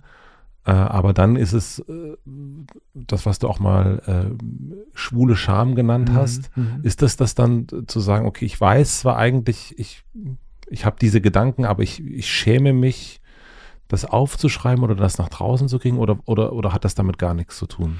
Es hat ganz viel mit äh, schwuler Scham zu tun mhm. ähm, oder mit Scham im Allgemeinen. Also dann natürlich ist Scham etwas ähm, und ich habe über Queer Shame geschrieben, weil es natürlich wirklich äh, etwas ist, was viele queere Menschen haben, unter anderem ich und etwas, was ich auch ganz lange verdrängt habe. Ähm, und was aber mein Leben extrem bestimmt hat ähm, und dessen Auswirkungen ich bis heute ähm, ja, teilweise sehr deutlich spüre. Ähm, aber Scham ist natürlich etwas, was allgemein dich dazu bringt, dich zu verstecken. Äh, mhm. Was damit einhergeht, dass du es lernst, dich permanent zu verstecken, dass du es lernst, ähm, Menschen eine Seite von dir zu zeigen, ähm, ja, ähm, von denen du glaubst, sie wollen diese Seite sehen oder es wäre angebracht, diese Seite zu zeigen. Ähm, und ähm, und ich, wenn man das einmal gelernt hat, dieses sich verstecken, ähm, ist es, glaube ich, wahnsinnig schwer, daraus zu kommen, weil das so ein System ist, was ähm, scheinbar erstmal gut funktioniert, ähm, weil das so ein ähm, System ist, was eine scheinbare Sicherheit verspricht. Ähm, und, äh, natürlich, man muss sagen, äh, das ist nicht mit Sicherheit verbunden. Im Gegenteil, das hat immer dramatische psychische Folgen.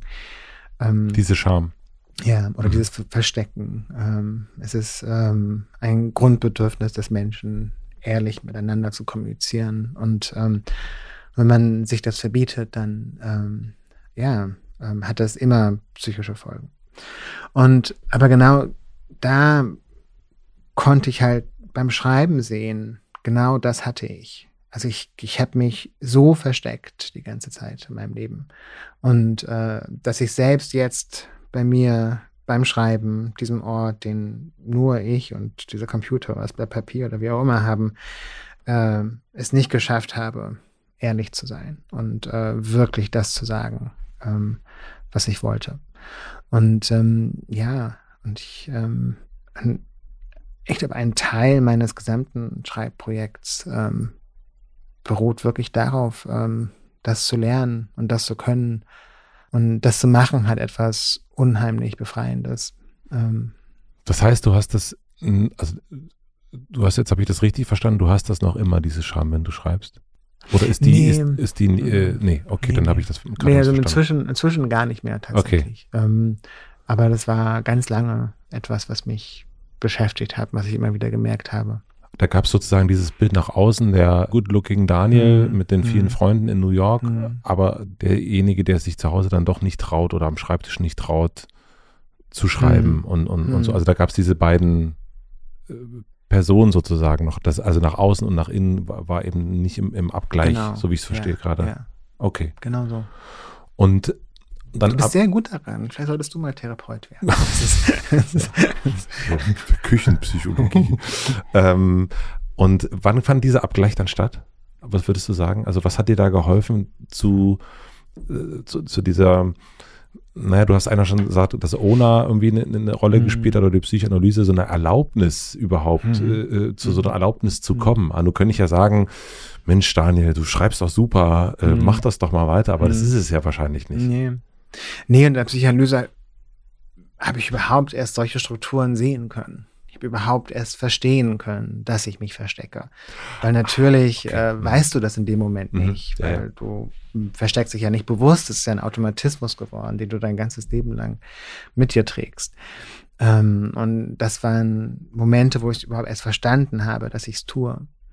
Ähm, und aber so grundsätzlich, ähm, jetzt kommen wir zu nüchtern zurück, ähm, war also aufzuhören zu trinken in meinem Leben, aber auch das Buch nüchtern zu schreiben.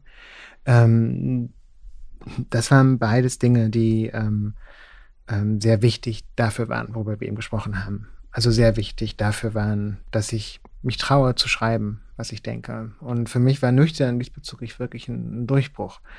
Ähm, also wirklich an so einen Punkt der Ehrlichkeit zu kommen. Ähm, wirklich an einen Punkt zu kommen, wo ich wirklich merke, ja, das ist es. Äh, und auch so lange zu suchen, bis ich zu diesem Punkt komme. Und, äh, und auch ähm, kritisch genug mit mir selbst zu sein, zu sehen, was ich hier geschrieben habe, ich komme dem Punkt schon nahe, aber ich bin noch nicht wirklich da. Du musst noch weiterarbeiten daran. Ähm, also auch eine Klarheit und, und nicht sozusagen so ein Nebel von Rausch, der genau. da drüber liegt ja. oder Kater ja. oder was auch immer. Ja. ja, und ich glaube auch, natürlich trinken auch viele Menschen, um halt dieses ähm, kaputte System, was man sich aufgebaut hat, weiter aufrechtzuerhalten. Ähm, und, äh, und für mich war, ich habe auch getrunken, um mich weiter und besser verstecken zu können. Und, äh, und in dem Moment, ähm, ja, wo der Alkohol weg war, ist dieses System halt ja zusammengebrochen und ähm, dich zu verstecken ist sehr viel schwieriger geworden. Und deswegen kannst du jetzt aber auch, weil du das nicht mehr hast, kannst auch wirklich allein sein, weil du gelernt hast, dass, also das vorher, so wie ich es mhm. zumindest dann auch nüchtern so äh, mhm. gelesen mhm. habe, hat es ja auch geholfen. Und, und was du gerade auch schon mal erzählt hast, ja. ne, diese in großen Gruppen und so weiter, das hilft ja alles und dann gewöhnt man sich das nach und nach ja kalt ab. Ja, genau. Und dann irgendwann, ähm, irgendwann kann man auch dieses Alleinsein mhm. wieder. Deswegen mhm. kannst du auch, seitdem du nicht mehr mhm. trinkst, auch allein sein. Ja. Ja. Ah, okay, verstehe ich. Und kannst du mit jemandem befreundet sein, der trinkt? Ja, ja, ja. Also auch äh, im Sinne von viel trinkt? Also ich kann nicht mit jemandem befreundet sein, der abhängig ist. Einfach, ähm, weil ich zu sehr diese Strukturen sehe, weil mir es zu leid tut, weil ähm, ähm, ich das psychisch auch gar nicht bewerkstelligen kann, mich nicht verantwortlich zu fühlen, dieser Person nicht helfen zu wollen, mhm. ähm, nicht ähm, ein Geheimnis für die Umwelt daraus zu machen. Aber Alkohol gehört zu unserem Leben, unserem gesellschaftlichen Leben dazu und ähm, eben halt die 85 Prozent der Menschen, die wirklich trinken können, die, die trinken halt. Und äh, es wäre komplett albern zu sagen, ähm, also in meiner Gegenwart dürfte nicht trinken, weil ich meine, also wenn nee, das ist das, das ist das kenne ich auch, aber so diese Frage des des ähm, wie viel geht, also so wie viel mhm. kann man äh, ertragen. Also ich kenne das früher zum Beispiel auch. Ich habe ähm, noch nie chemische Drogen genommen und ich mhm. kenne das so von, wenn man so merkt, oh okay, ja. ich bin jetzt the only one. Ja, ähm, ja, und dann bin ich dann immer irgendwann gegangen, weil genau. ich dachte, das, das funktioniert für mich einfach nicht. Ähm, und ich konnte aber dennoch immer mit diesen Menschen befreundet mhm. sein, aber sozusagen nur bis zu einem gewissen Punkt. Mhm. Ähm, da musste ich leider immer genau. nach Hause. Ich glaube, eine der großen Dinge, die man lernt, wenn man nicht mehr trinkt, ist ähm, sagen zu können, oh, ich gehe jetzt. Und, das, und das ist so eine Befreiung. Und, ähm, und ich, ähm, das mache ich bis heute und ich mache bis heute gerne. Und gerade wenn so Leute, wenn, wenn es so eine, auch so eine Schwelle erreicht, wo man, wo man merkt, ja, du bist jetzt schon betrunken. Ähm, ich, ähm, ich glaube, ich gehe jetzt nach Haus. Ähm. Ja, die anderen, für die anderen ist es aber eine ganz große Erleichterung. Auch wenn, ja. wenn alle sehr richtig, äh, richtig äh, sich dicht äh, äh schießen und man der einzig nüchtern im mhm. Raum ist, wenn der dann geht, dann ist es für alle so, oh, das schlechte Gewissen geht nach Hause jetzt. Genau. Jetzt guckt niemand genau. und niemand weiß mehr am nächsten Tag. Ah, ich kenne das, ah, kenn das ja auch von früher. Ich habe auch so viel Verständnis für, diese Menschen. Ich habe mich früher genauso gefühlt. Und ich fand es früher ganz schlimm, wenn jemand nicht getrunken hat. Ähm, und habe alles gemacht, um diese Person zum Trinken zu bringen. Gibt ja. es so einen Marker, äh, wo du aufgehört hast für dich? Nee, es waren äh, das war eigentlich viele, schleichend, ne? Genau, es waren so viele Momente der Klarheit, die sich so aufgebaut haben, einer nach dem anderen. Ähm, und irgendwann ist es tatsächlich passiert und ich ähm, und es äh, hat sich wie so ein Geschenk angefühlt und es äh, tut es auch heute noch. Also ich, es ist wirklich so ein Geschenk. Ähm, dieses Wissen, was ich plötzlich hatte, das nicht mehr machen zu müssen, war. Wie meinst du das, das Wissen, dass du das nicht mehr machen musst? Ich hatte vorher nie gedacht, dass ich ein Leben führen kann, in dem Trinken keine Rolle spielt. Ich hätte nie gedacht, dass ich ein Leben ohne Alkohol haben kann. So ganz bewusst, auch wirklich, dass du so weißt, okay, ich kann mir ein Leben ohne Alkohol nicht vorstellen. Also so genau. ausgesprochen. Ja. ja. Wow. Ja, und das ist, das können sehr viele Leute nicht, weil das eben so grundsätzlich zu, in, zu dieser Gesellschaft, dieser Kultur gehört. Weißt du, es sind alle möglichen Anlässe. Jede Feier ist mit, mit Alkohol verbunden. Ähm, aber dass man das, also ja, aber dass man das so bewusst ausspricht, ist nochmal so ein bisschen, das macht das nochmal ein bisschen, verstärkt das Ganze mhm. nochmal ein bisschen. Das mhm. eine ist ja zu sagen, ja, ich trinke schon mal ganz gerne mhm. ein und mhm. wenn so, wenn mhm. was da ist, ist ja super. Aber wirklich zu sagen, ich kann mir ein Leben ohne das nicht mhm. vorstellen. Das ist, das ist wirklich ein, das finde ich ein, also kenne ich, diesen Satz kenne ich von niemandem. Mhm. Ich kenne ein paar mhm. äh, Leute, die auch gerne mhm. viel trinken, aber dass die sagen, also. Frag die mal. Ich glaube, wenn du dich das fragen würdest und ähm, wenn du die zum Nachdenken bringen würdest darüber, dann würden die jetzt wahrscheinlich sagen. Ähm, weil ich glaube, so fühlt sich das genau an. Du kannst dir das Leben nicht ohne Alkohol vorstellen, wenn du regelmäßig viel trinkst. Ähm, weil dein ganzes Leben darauf aufbaut. Und jetzt weißt du, also das meinst du mit Wissen, du hast dann irgendwann gewusst, ich kann doch ein Leben ohne Alkohol genau. leben. Aha. Ich habe irgendwann gewusst, ich muss nicht mehr trinken. Und das war so eine, das war wie so eine Erleichterung. Das war genau dieses Geschenk. Dieses plötzliche Verständnis. Ich kann das einfach weglassen. Ich kann, ähm, ich kann mir einfach ein neues Leben ohne bauen. Mhm. Und, ähm, und ich muss nicht mehr trinken. Ähm, ja, es war wirklich ein, also wirklich ein, ein Riesengeschenk, für das ich bis heute tatsächlich jeden Tag dankbar bin. Wie viele Beziehungen sind mit dem Alkohol runtergespült worden? Also so, es gibt es ist ja ein neues Leben. Mhm. Also so, das, das weiß ich von einem, von einem guten Freund ja. von mir. Ja. Der hat einfach ein komplett anderes Leben jetzt. Also der meditiert jetzt und, äh, und, und äh, ist, äh, geht nicht mehr so oft feiern, ist früh auch wach. Und äh, das ändert ja natürlich so komplett auch so einen Freundeskreis. Das ist ein bisschen ähnlich. Also ich kenne das, als ich Vater geworden bin, da merkte ich plötzlich, ah, okay. Jetzt mhm. gibt's neue Freunde mhm. und, und es gibt ein paar alte nicht mehr, die noch äh, immer noch im, Berg anhängen. Ich glaube, es ist ziemlich vergleichbar tatsächlich. Mhm. Also ich glaube, es ist äh, ziemlich vergleichbar, ähm, weil im Grunde, was du machst, wenn du Vater bist, du betrittst ja eine andere soziale Welt und genau das habe ich auch gemacht, als ich aufgehört habe zu trinken.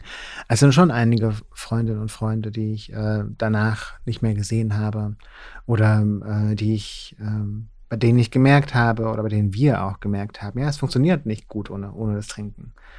Ähm, und äh, bei einigen von denen ähm, ist es irgendwann wieder zu kommen, dass wir uns trotzdem sehen und aber bei einigen ähm, auch nicht. Und ähm, bei einigen weiß ich auch ganz genau, ja, die sind selber abhängig und die ähm, ähm, müssen, müssen selber da was bearbeiten und, und ich kann ihnen dabei nicht helfen. Also ich kann ähm, für Gespräche bereitstehen, ich kann offen sein, darüber zu sprechen, aber ich kann nichts daran machen, ähm, dass sie abhängig sind und ähm, ja, in dieser Krankheit verfangen sind. Warum spielt Unabhängigkeit so eine krass große Rolle für dich? Also diesen dass, ob das jetzt Abhängigkeit vom Alkohol ist, ob das auch eine Abhängigkeit von Menschen ist, die Frage, kann man allein leben, kann man aber auch ohne richtiges Zuhause leben. Das sind ja alles so Anker, die ein, die einerseits Anker sind, was ja auch ganz schön ist, aber die einen ja auch festhalten können, so ein Anker. Und irgendwie mhm. geht es in deiner Arbeit ja doch immer wieder darum, sozusagen so frei, frei, frei, mhm. unabhängig zu sein. Mhm. Du bist wirklich gut da drin. Du sollst wirklich Therapeut werden. Das habe ich noch nie jemand gefragt. Und es ist tatsächlich eine sehr gute Frage, die ich nicht wirklich beantworten kann. Ich glaube, das ist ein, eines dieser Sachen, die man sich nicht wirklich aussucht. Also wir suchen uns sehr viele Sachen im Leben nicht aus. Und ähm, ähm, ja, und, und tatsächlich ist Unabhängigkeit etwas Wichtiges für mich. Ähm, und tatsächlich kenne ich es ähm, dass es so einfach ist, in Strukturen der Abhängigkeit zu gehen. Von, von Menschen, von Orten, von sozialen Kontexten, von Drogen, von Alkohol. Ähm, und ähm, das heißt, diese Abhängigkeit hat immer was Verführerisches, weil sie tatsächlich immer mit einem Versprechen von Sicherheit einhergeht, mit einem Versprechen von Aufgehobensein, mit einem Versprechen davon, dass man weiß, woran man ist. Ähm, und ähm, aber ähm, meistens verbaut man sich damit den Rest des Lebens. Äh, meistens verbaut man sich damit den Blick auf das, was noch sein kann, ähm, auf das, was ich vorhin gemeint habe, damit, dass die Welt so groß ist und ähm, weil der Anker hält einen ja auch an dem Hafen fest, an diesem einen Hafen. Ne? Also dann, also das, wenn man so in dem Bild bleibt, so, wenn man irgendwie frei ist, dann kann man auch überall hingehen und kann auch alles machen mhm. und kann auch jeder die Person sein, die man sein will. Um, um in dem Bild zu bleiben, man kann ja auch in sich einen Anker finden. Mhm. Und, ähm, und ich glaube, dass es vielleicht darauf ankommt, ähm, ja, in sich die Sicherheit zu finden und in sich diesen Anker zu finden. Und ich glaube ähm, auch persönlich, dass man erst dann wirklich ähm, ja, gute Beziehungen eingehen kann, sei es zu Menschen, zu Orten. Ähm, ähm, ja. Bist du jetzt so weit, dass du sagen könntest jemanden, ich bin jetzt einsam? Also gerade bin ich nicht einsam. Und ich nee, finde also das, das, find es wichtig, diese, auch diese Unterscheidung mache ich ja im Buch. Und das ist, zwischen allein und einsam, genau. genau. Willst du die einmal kurz, also ja, was, was ist deine Unterscheidung, ja. die du da machst? Genau, und ich, ich, ich sage sag das gleich so, so schnell, weil ich das wirklich wichtig finde und weil ich glaube, Menschen reden nicht über Einsamkeit und es ist so ein wahnsinnig wichtiges Thema, dass man darüber redet. Ähm, und äh, wir benenne alles Mögliche mit Einsamkeit, außer das, was wirklich Einsamkeit ist, und zwar ähm, die Phasen, in die Menschen geraten, wenn sie lange Zeit ohne bedeutende soziale Kontakte auskommen müssen. Und diese Phasen gehen immer mit einer ähm, Hypersensibilität einher, was die Abneigung oder Zuneigung anderer Menschen betrifft. Diese Phasen gehen immer damit einher, dass man Gefahren sieht, wo vielleicht keine sind.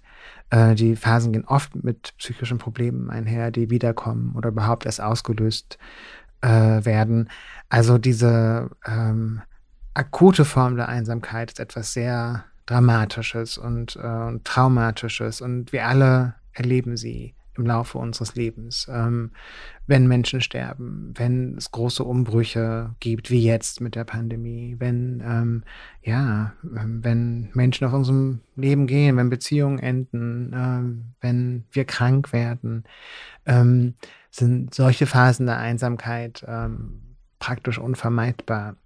Und, ähm, und deswegen finde ich es sehr wichtig, darüber zu sprechen. Und ähm, aber gerade habe ich so eine Phase der Einsamkeit nicht. Ähm. Nee, aber könntest du das jetzt sagen? Also, das ist ja die, die, das ist ja etwas, wenn man einsam ist, dann ist das, und das kommt in diesem Buch auch super deutlich, ist es ja irgendwie so ein, so ein Rucksack, der mhm. irgendwie, mhm. also alles andere mhm. als schön ist. Ja. Mhm. Also, und, und das ist wie so ein, oh Gott, da hat jemand einen riesen rieseneitrigen Pickel direkt auf dem rechten Auge. Ja? Und ähm, das aber zu sagen, also ich kenne nicht, dass jemand zu mir sagt oder jemals gesagt hat, ich bin jetzt mhm. gerade einsam. Mhm. Weil das ist schon, da, da, das, da gehört schon sehr viel dazu, ja, dass man das so ja. zugibt und sagt, übrigens, das eine ist, man, man sagt, ich bin überarbeitet, das ja, sagt man, man genau. sagt, man, man, äh, man fühlt sich gerade traurig, man, man sagt alles, aber also dieses Ich bin einsam gerade, mhm. Matze.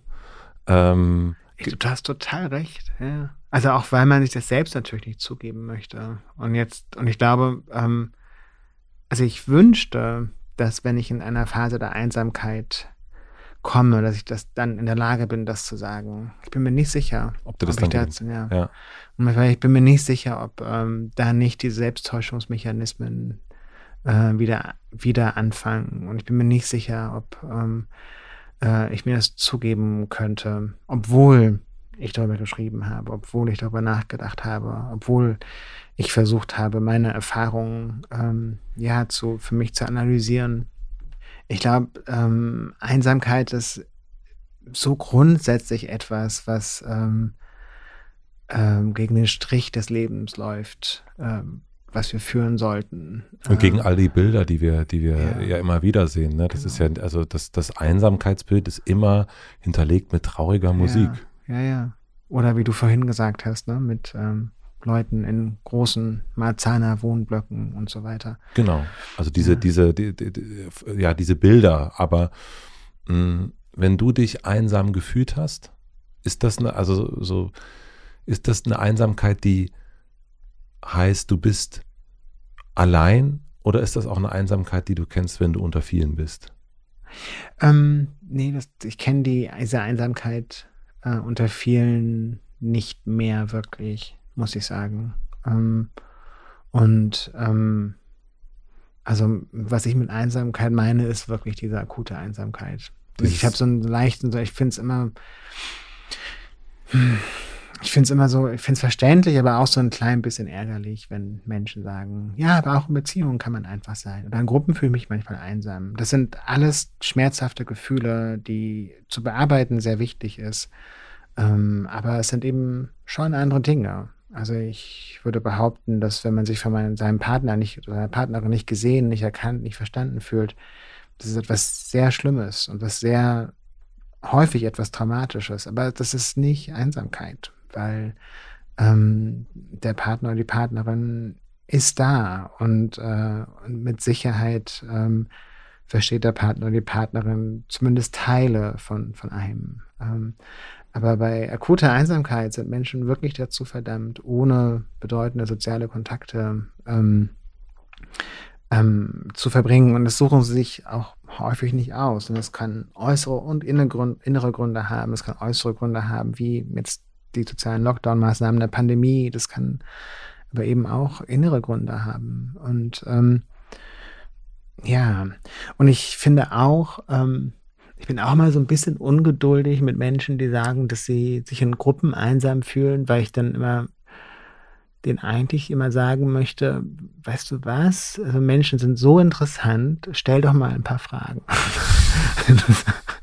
Denk, hör mal auf, über dich nachzudenken und, ähm, und ähm, stell einfach mal eine der Frage. Frau oder dem Mann, der, neben, der neben dir sitzt, eine Frage und, und hör dir an, was die erleben und was sie zu sagen haben. Ähm, du wirst überrascht sein. Das könnte interessant ja, sein, das genau. stimmt.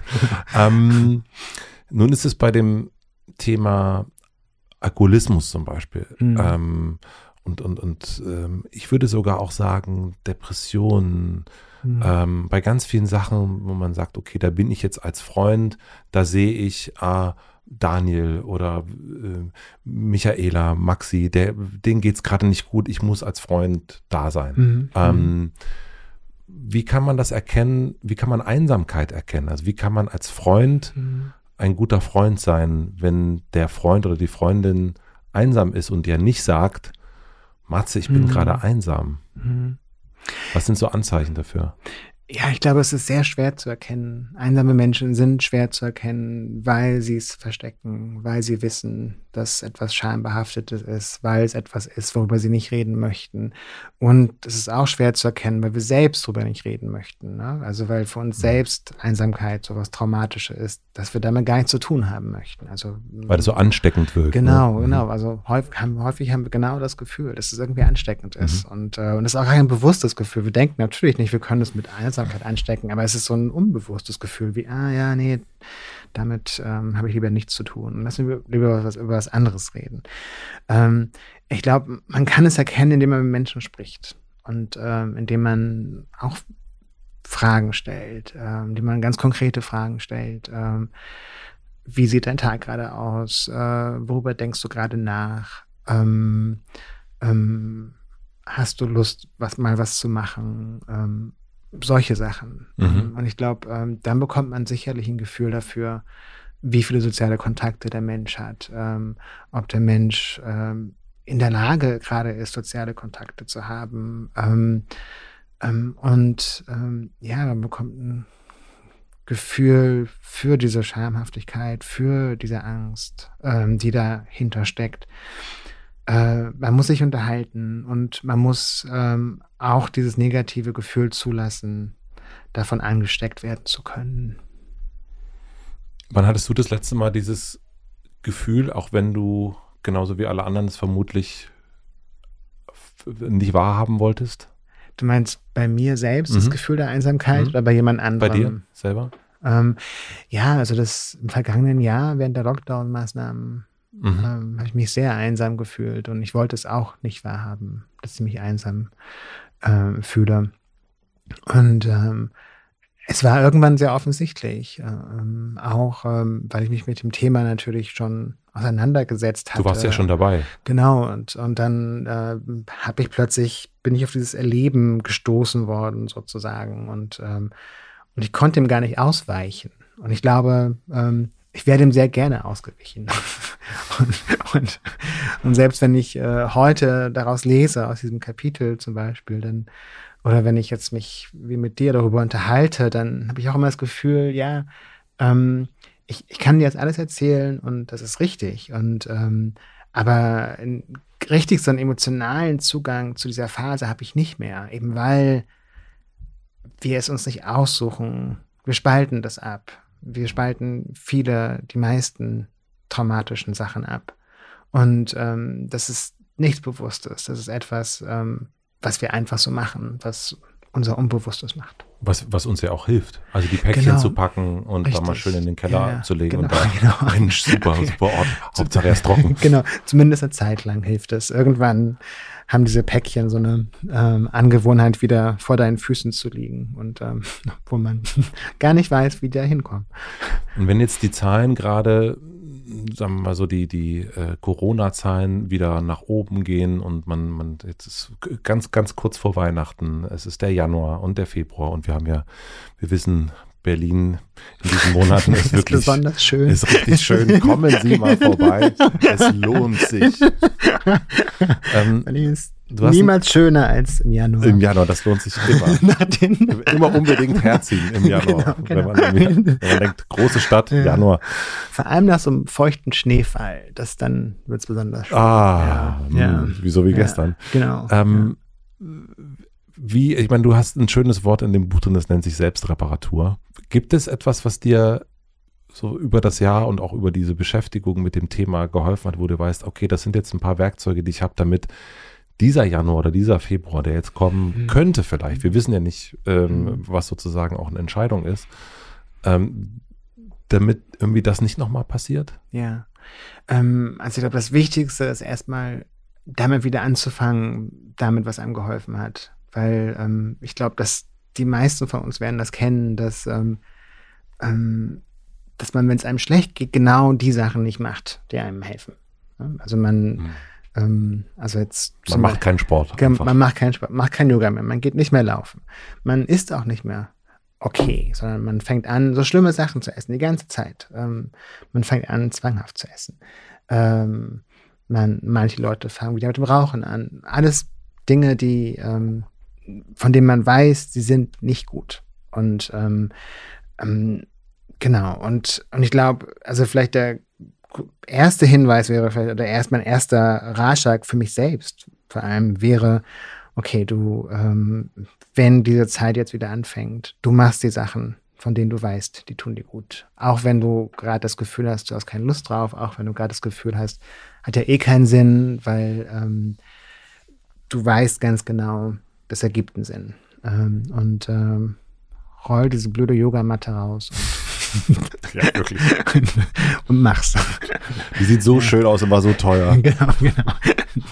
ähm, ja, und, und ich glaube, also ich beschreibe im, in allein verschiedene so Techniken der Selbstreparatur und, und ich glaube, es können sehr viele Sachen sein. Das kann, das kann Sachen wie Yoga sein. Also für mich ist das Wandern eine, etwas, was extrem wichtig ist. Ähm, ist das Gärtnern ist etwas, was sehr wichtig für mich ist. Aber auch das, das Stricken. Also es gibt alle möglichen Dinge, ähm, ähm, die man machen und kann und mit deren Hilfe man so Räume der Selbstbegegnung sich erschaffen kann.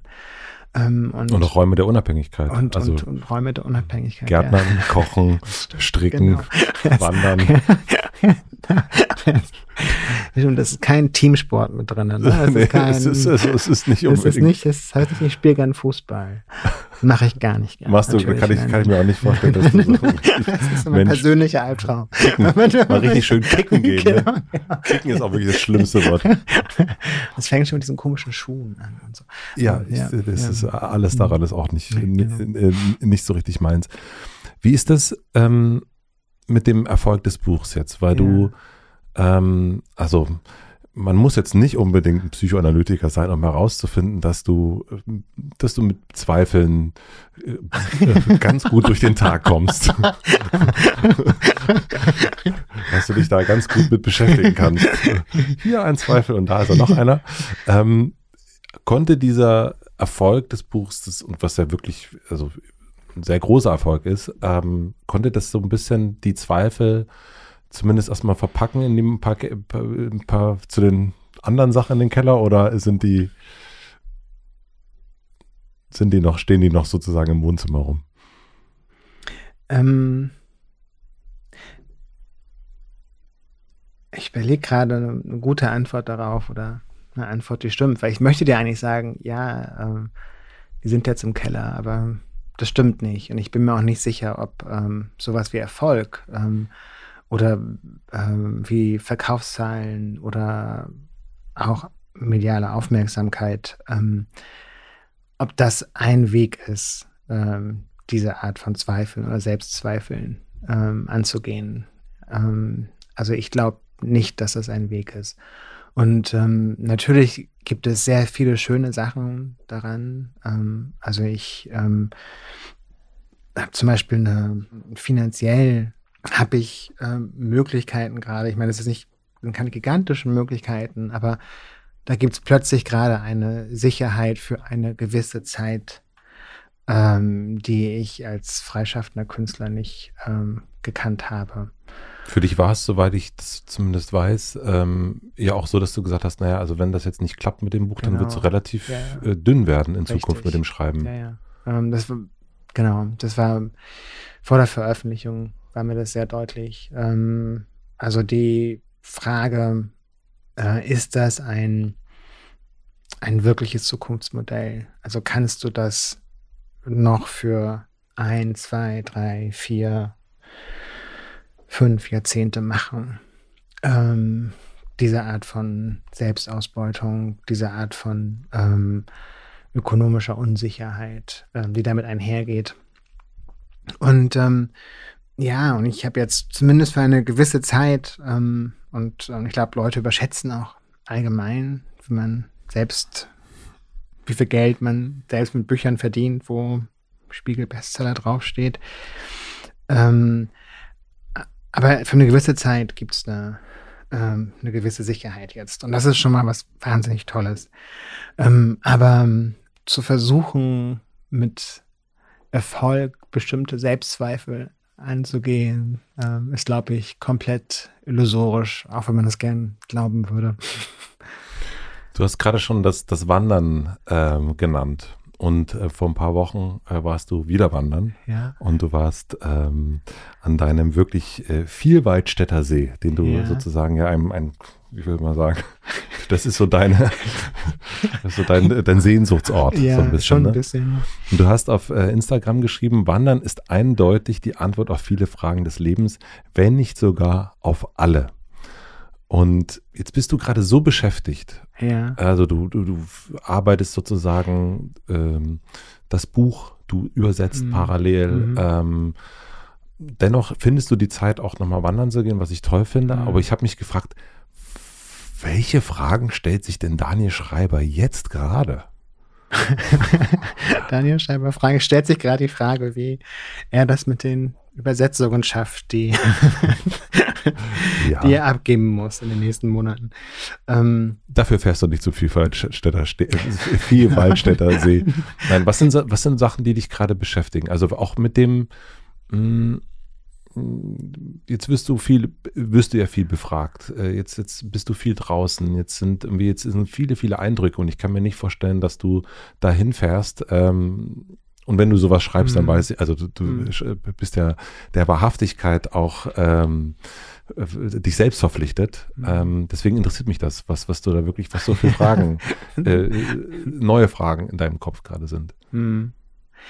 Ähm, wenn du das sagen willst. Ja, ja. Nicht, nee, doch nicht, doch nicht. Nee, tatsächlich sag, werde ich dir das gleich sagen. Weil vielleicht ähm, weil ich dich nochmal ausfeuer.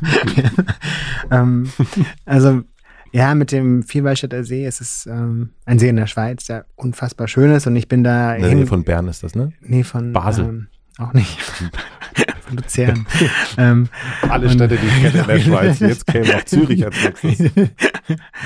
ähm, und und ich bin da hingekommen, äh, weil ich von einem Hotel für eine Residenz eingeladen wurde und, äh, und ein kleines Stipendium von diesem Hotel hatte. Das ist ein wahnsinnig schönes Hotel. Ähm, und ähm, super sympathisch. Das? das? heißt Beau Séjour oder auf Schweizerisch nennen die das Beau Séjour.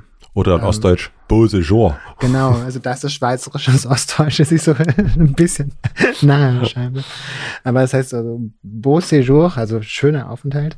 Und das war es tatsächlich. Und ähm, und das war ähm, Anfang 2020 wirklich der Ort, wo ich ähm, das Wandern für mich richtig entdeckt habe, indem ich wirklich ähm, damit angefangen habe.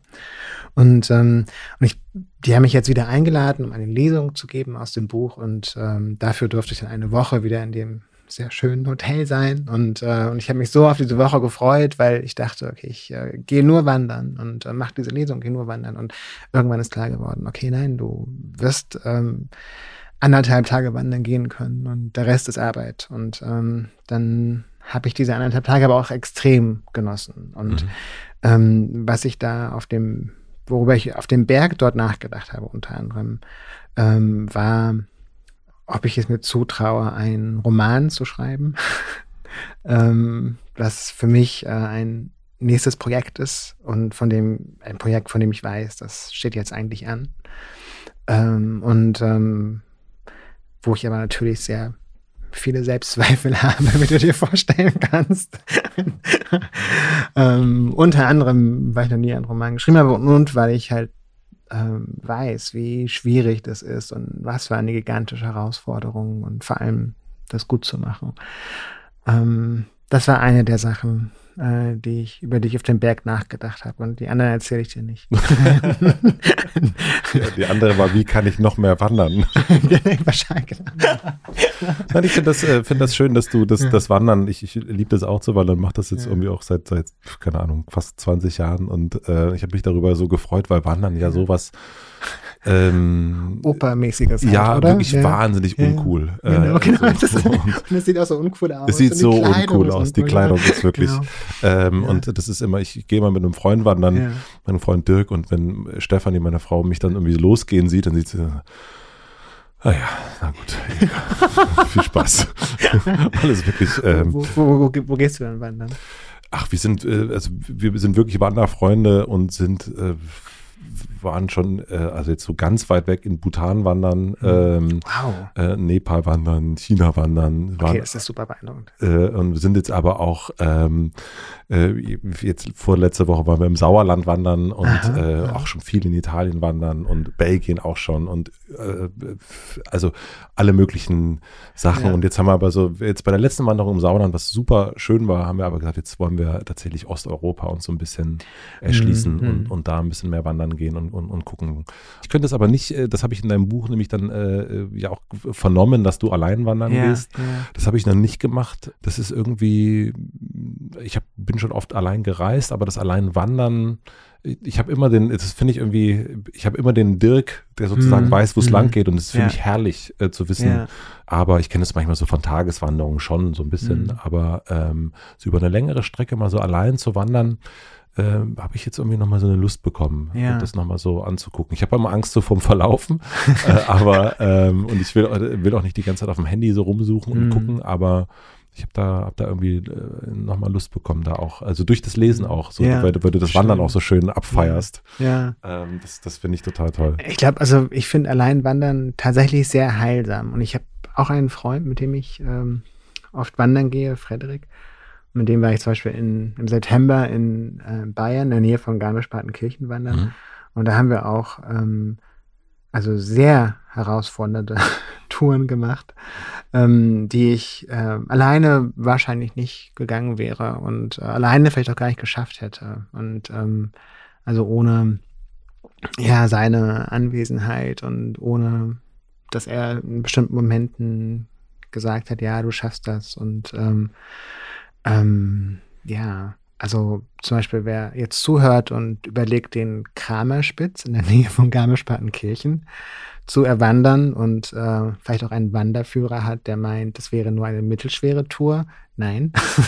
Das stimmt das, das nicht. stimmt nicht. Es ist eine Tour, wo man plötzlich 50 Meter bis zum Gipfel klettern muss. Und äh, ja, ähm, das war ähm, genau, das war etwas, was ich alleine wahrscheinlich nicht gemacht hätte, ohne, ohne Frederik. Ähm, aber es ist was anderes. Also ich finde so alleine wandern, das ist was anderes als in Gesellschaft zu wandern. Beides ist sehr, sehr schön. Aber ähm, ähm, also ich habe dieses Alleinwandern wirklich als etwas extrem Heilsames mhm. wahrgenommen. Und weil ich glaube, dass man auch körperlich da etwas durcharbeitet, ähm, sein auch gedanklich und erinnerungsmäßig Dinge durcharbeitet, die man anders ohne diesen Wechsel der Landschaften, den man durchmacht, ähm, ja, nicht durcharbeiten könnte. Ja, das ist durch dieses, ja. also es ist, im Zug hat man das ja auch schon manchmal so ein bisschen, wenn man wirklich mal sagt, jetzt nicht Handy und nicht Rechner und nicht irgendwas, ja. sondern nur rausgucken, das kommt ja auch ganz viel in dieser Bewegung.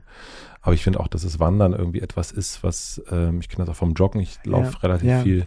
Da ist es auch so, dass man irgendwie so ein, aber das stimmt schon, diese, dieses, ähm, Wandern hat ja nochmal so eine, äh, mhm. beim Laufen hat man meistens die gleiche, eine ähnliche Geschwindigkeit, aber beim Wandern ist das so vielfältig, wenn es hoch und runter mhm. geht und der ja. Boden sich ändert und das, das hat man in der Stadt einfach nee. natürlich nie beim Laufen. Ja, und die Perspektive und ja. wie Dinge, Dinge plötzlich anders aussehen, also wie, wie Berge zum Beispiel anders aussehen können, das ist der Wahnsinn. Ja, und die Nähe und ja. die Distanz, da war ich heute. Genau, genau.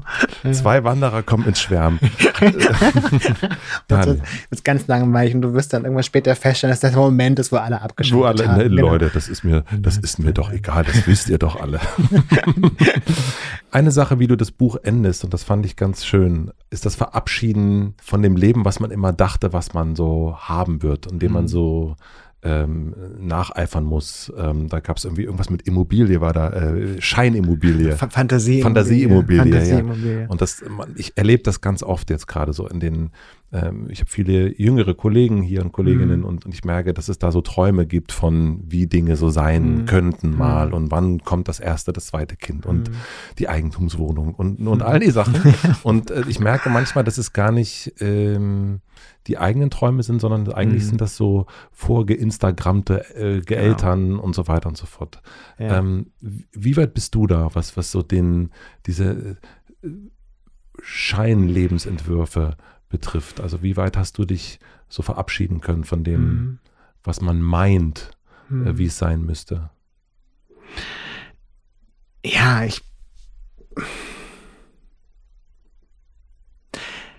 Ich glaube zu einem großen Teil, aber zu einem großen Teil auch nicht. Und der springende Punkt bei diesen Lebensentwürfen, die äh, uns vorgelebt werden, die wir meinetwegen auf Instagram oder in Büchern oder in Filmen äh, oder im Leben unserer Freundinnen und Freunde oder im Leben unserer Eltern wahrnehmen, der springende Punkt dabei ist, dass wir sie verinnerlichen.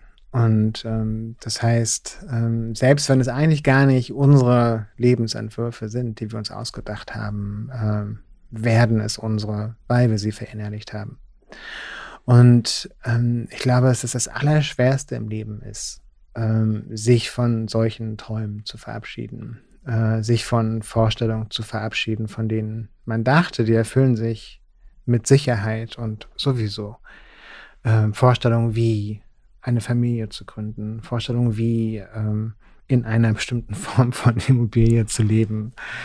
Ähm, denn das erscheint ja häufig sehr greifbar und wir alle kennen viele Menschen, die das machen und äh, für die das scheinbar sehr einfach war. Ähm, und für viele von uns ist es aber nicht, aus ökonomischen, aus biografischen äh, Gründen, aus psychologischen Gründen. Und ähm, ja, und manchmal können solche Träume nicht in Erfüllung gehen. Und äh, manchmal, ähm, ja, werden diese Vorstellungen nur Vorstellungen bleiben. Und das ist was wahnsinnig Schwieriges, äh, womit man sich auseinandersetzen muss. Und das ist, zu akzeptieren wird, glaube ich, immer schwer fallen. Und deswegen, ähm, ja, eine Antwort, die aus einem Ja und einem Nein besteht. Ich habe mich zu einem großen Teil von solchen Vorstellungen verabschiedet. Ähm, aber trotzdem, ja, sind diese Vorstellungen noch aktiv. Trotzdem lebt man ja die, in dieser Welt. Genau, genau. Und deswegen kommen dann Ja. immer wieder ein paar neue Ja. dazu. Dani, ich habe ähm, so langsam würde ich das, äh, würde ich unser äh, Bötchen äh, äh, in, die, in, in den Hafen fahren äh, und habe noch ein paar schnelle Fragen zum Ende. Oder du sagst noch, ich habe noch was, wo, wo du, äh, wo du denkst, da, das äh, in, in, der, in der Küchenpsychoanalyse fehlt noch, äh, fehlt noch was. ähm, also stell gerne deine drei Fragen. Ich fand es so toll, mit dir zu sprechen. Und, Gleichfalls. Ähm, ähm, genau, ich bin jetzt gespannt auf die drei Fragen. Und ich hoffe, ich werde halbwegs originell antworten. Na, das also geht nicht um Originalität, es geht vor allen Dingen um Geschwindigkeit. immer- Nein, überhaupt Genau. nicht. Ähm, was möchtest du gewesen sein? Ähm, ein Mensch, der sein Leben voll ausgeschöpft hat. Gut, den nehme ich. das finde ich ziemlich. Ich, musste, ich musste kurz drüber nachdenken, aber ich habe alles verstanden. Ich musste, Ja. ich bin jetzt, ja, ja musste es, musste es verstehen.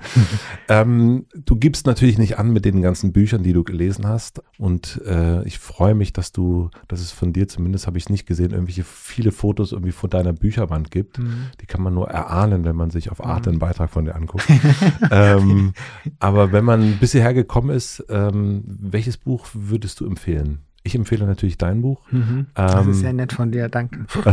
ähm, und das habe ich, das, das, also das möchte ich auch nochmal wirklich ganz explizit sagen. Ich habe es dir schon gezeigt, wie viele Sachen hier äh, eingeknipselt sind und unterstrichen sind und nochmal hier so, ein- so ein Post-it-Zettel, weil ich wirklich in diesem Jahr kein Buch gelesen habe, was mich so begeistert hat wie dein Buch Vielen Dank. und so viele Sachen angestrichen habe und gedacht habe, Mensch, das ist ja großartig. Deswegen, das möchte ich noch einmal kurz explizit sagen. Und ich glaube, das äh, wird auch, ist auch schon klar geworden während des Gesprächs, dass ich das Buch ziemlich, ziemlich passabel finde. Und das ehrt mich sehr, mein Lieber. Ähm, ich, ich möchte natürlich gleich am liebsten fünf Bücher empfehlen und würde gerne eine Gegenfrage stellen. Ähm, was für ein Buch? Roman? Ich würde sagen, wir Sachbuch, sind jetzt eine philosophische Abhandlung. Wir sind jetzt sehr kurz vor Weihnachten und dann kommt der berühmte Januar und der Februar Hm. und vielleicht ein wenig so, ein, so eine Taschenlampe, die ein bisschen durch den Januar, durch den Februar ein so Okay. durchleuchten könnte. Dann würde ich vorschlagen, ähm, dass äh, Leute sich ein Buch vorbestellen, was im Januar rauskommt, äh, von Hanya Yanagihara. Mhm. Und äh, das heißt, ähm, eine, es ist ein, eine Freundin von mir, ja. ähm, und es ist aber für mich tatsächlich die wirklich größte lebende Schriftstellerin. Ähm, die hat unter anderem A Little Life, ein wenig Leben auf Deutsch geschrieben. Ein Roman, den viele sicherlich gelesen haben werden. Und äh, ihr neuer Roman To Paradise, zum Paradies, ähm, ist ein, ein unglaubliches Meisterwerk, das einen sofort gefangen nimmt, ähm, was einen intellektuell und emotional ähm, einnimmt und dass man, ja, also. äh, Möchtest du ganz kurz erzählen, worum es geht? Also was, also was ist, ist Es es schwer? Ein, es ist relativ schwer, weil es ähm, äh, auf drei verschiedenen Zeitebenen spielt. Ähm, und ähm, es spielt in einem Haus, das man vielleicht aus ähm, Henry James Roman Washington Square kennt. Und ähm, es spielt aber in einer fiktiven Vergangenheit. Das heißt, der erste Teil, ähm, eine Vergangenheit, die äh, so nicht stattgefunden haben kann, wo unter anderem ähm, andere Geschlechterrollen existieren. Eine Vergangenheit, Hm. wo ähm, im 19., Ende des 19. Jahrhunderts äh, Männer schon Männer heiraten durften und Frauen schon Frauen heiraten durften. Und ähm, die anderen Teile spielen dann in der Gegenwart und in einer ähm, ja, dystopischen Zukunft, zentrieren sich aber auch um dieses Haus. Und es ist ein, ein so großartiger, fantastischer Roman. Und ähm, genau, und ich glaube, also du hast gefragt nach einem Roman, der einem im, Feb im Januar und Februar begleiten kann. Ähm, das sich wäre so der, an. der hat auch die richtige Dicke. Also das, Das ist kein Roman. Schreiber. Das ist genau, also nein, das sind keine, keine Kein Schreiberchen. 140 Seiten, sondern äh, man sitzt da schon eine Weile dran. Okay, äh, To Paradise. Ich Ja. pack den Link auf jeden Fall in die Shownotes. Und dann die letzte Frage, lieber Daniel. Ich habe ein großes Plakat am Alexanderplatz. Vorstellungskraft ist gefragt und du darfst entscheiden, welcher Satz für alle Berliner und Berlinerinnen für eine Woche zu lesen sein wird. Was würdest du draufschreiben? Ähm, ich würde einen Satz von Audre Lorde drauf schreiben. Und ich hoffe, ich bekomme ihn jetzt richtig zusammen. Ähm, wir müssen mit den Botschaften der Unsicherheit leben lernen, ohne uns von ihnen einschüchtern oder lähmen zu lassen. Das passt auf jeden Fall jetzt sehr, sehr gut In die Zeit, in oder? die Zeit. Ja, Ja. das Ja. Ähm, Mic Drop, würde ich sagen. vielen, Sehr vielen Dank, schön. lieber Daniel. Danke für deinen Besuch. Danke es dir. Hat Es mich hat sehr, sehr gefreut. so viel Spaß gemacht. Danke für die schönen Fragen und ähm, für ja, dieses wirklich tolle Gespräch. Danke. Wir lesen uns beim Roman und hören uns dann wieder. Ich bin sehr gespannt auf den Roman. Kein Druck, nur eine große Freude. Auf dass die Zweifel im Keller sind. Bleiben.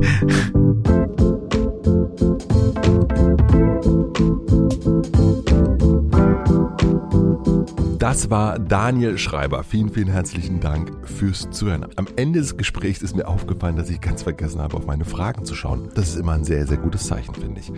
Mich berührt seine Biografie und seine Geschichte wirklich sehr und es fühlte sich auch für mich wie eine intensive Therapiestunde an. Daniel, und das nehme ich aus diesem Gespräch mit, hat sich wirklich an den Themen, die ihn festhalten, abgearbeitet. Und das merkt man auch. Er kann darüber reden und er kann darüber schreiben und er bestimmt damit sein Leben selbst. Das hat mich sehr beeindruckt. Diese Willenskraft, die Dinge wegzuarbeiten, wegzupacken sozusagen auch. ein wunderbarer Mensch. Sein Buch hat mich, wie gesagt, sehr, sehr beeindruckt. Ich werde es jetzt zu Weihnachten wieder sehr oft verschenken und vielleicht macht ihr das auch. Herzlichen Dank für die redaktionelle Unterstützung an Lena Rocholl, für den Mix und den Schnitt an Maximilian Frisch und für die Musik an Jan Köppen. Herzlichen Dank an die Supporter Ich will fair, an Greenforce und an Wix.com. So, es ist ja gleich Weihnachten, also wünsche ich euch natürlich fröhliche Weihnachten. Ich hoffe, ihr seid nicht allein an Weihnachten. Ich hoffe, ihr seid mit euren Liebsten zusammen. Ich hoffe, ihr habt es warm, ihr habt es gut, ihr habt was Leckeres zu essen. Wir haben einen Weihnachtsbaum. Ich finde das immer ganz schön. Vielleicht seid ihr auch unterm Weihnachtsbaum. Dann kuschelt euch ein, genießt die Zeit, schaltet auch mal alle Geräte ab. Vielleicht jetzt das letzte, was ihr gemacht habt, Hotel Matze zu hören und jetzt ausmachen. Ich werde das auch machen und freue mich sehr auf ein paar ruhige Tage. Wir hören uns dann noch einmal in diesem Jahr und da freue ich mich drauf. Es wird eine besondere Folge. Und dann würde ich sagen, ho, ho, ho, schöne Geschenke und eine ruhige und schöne Zeit.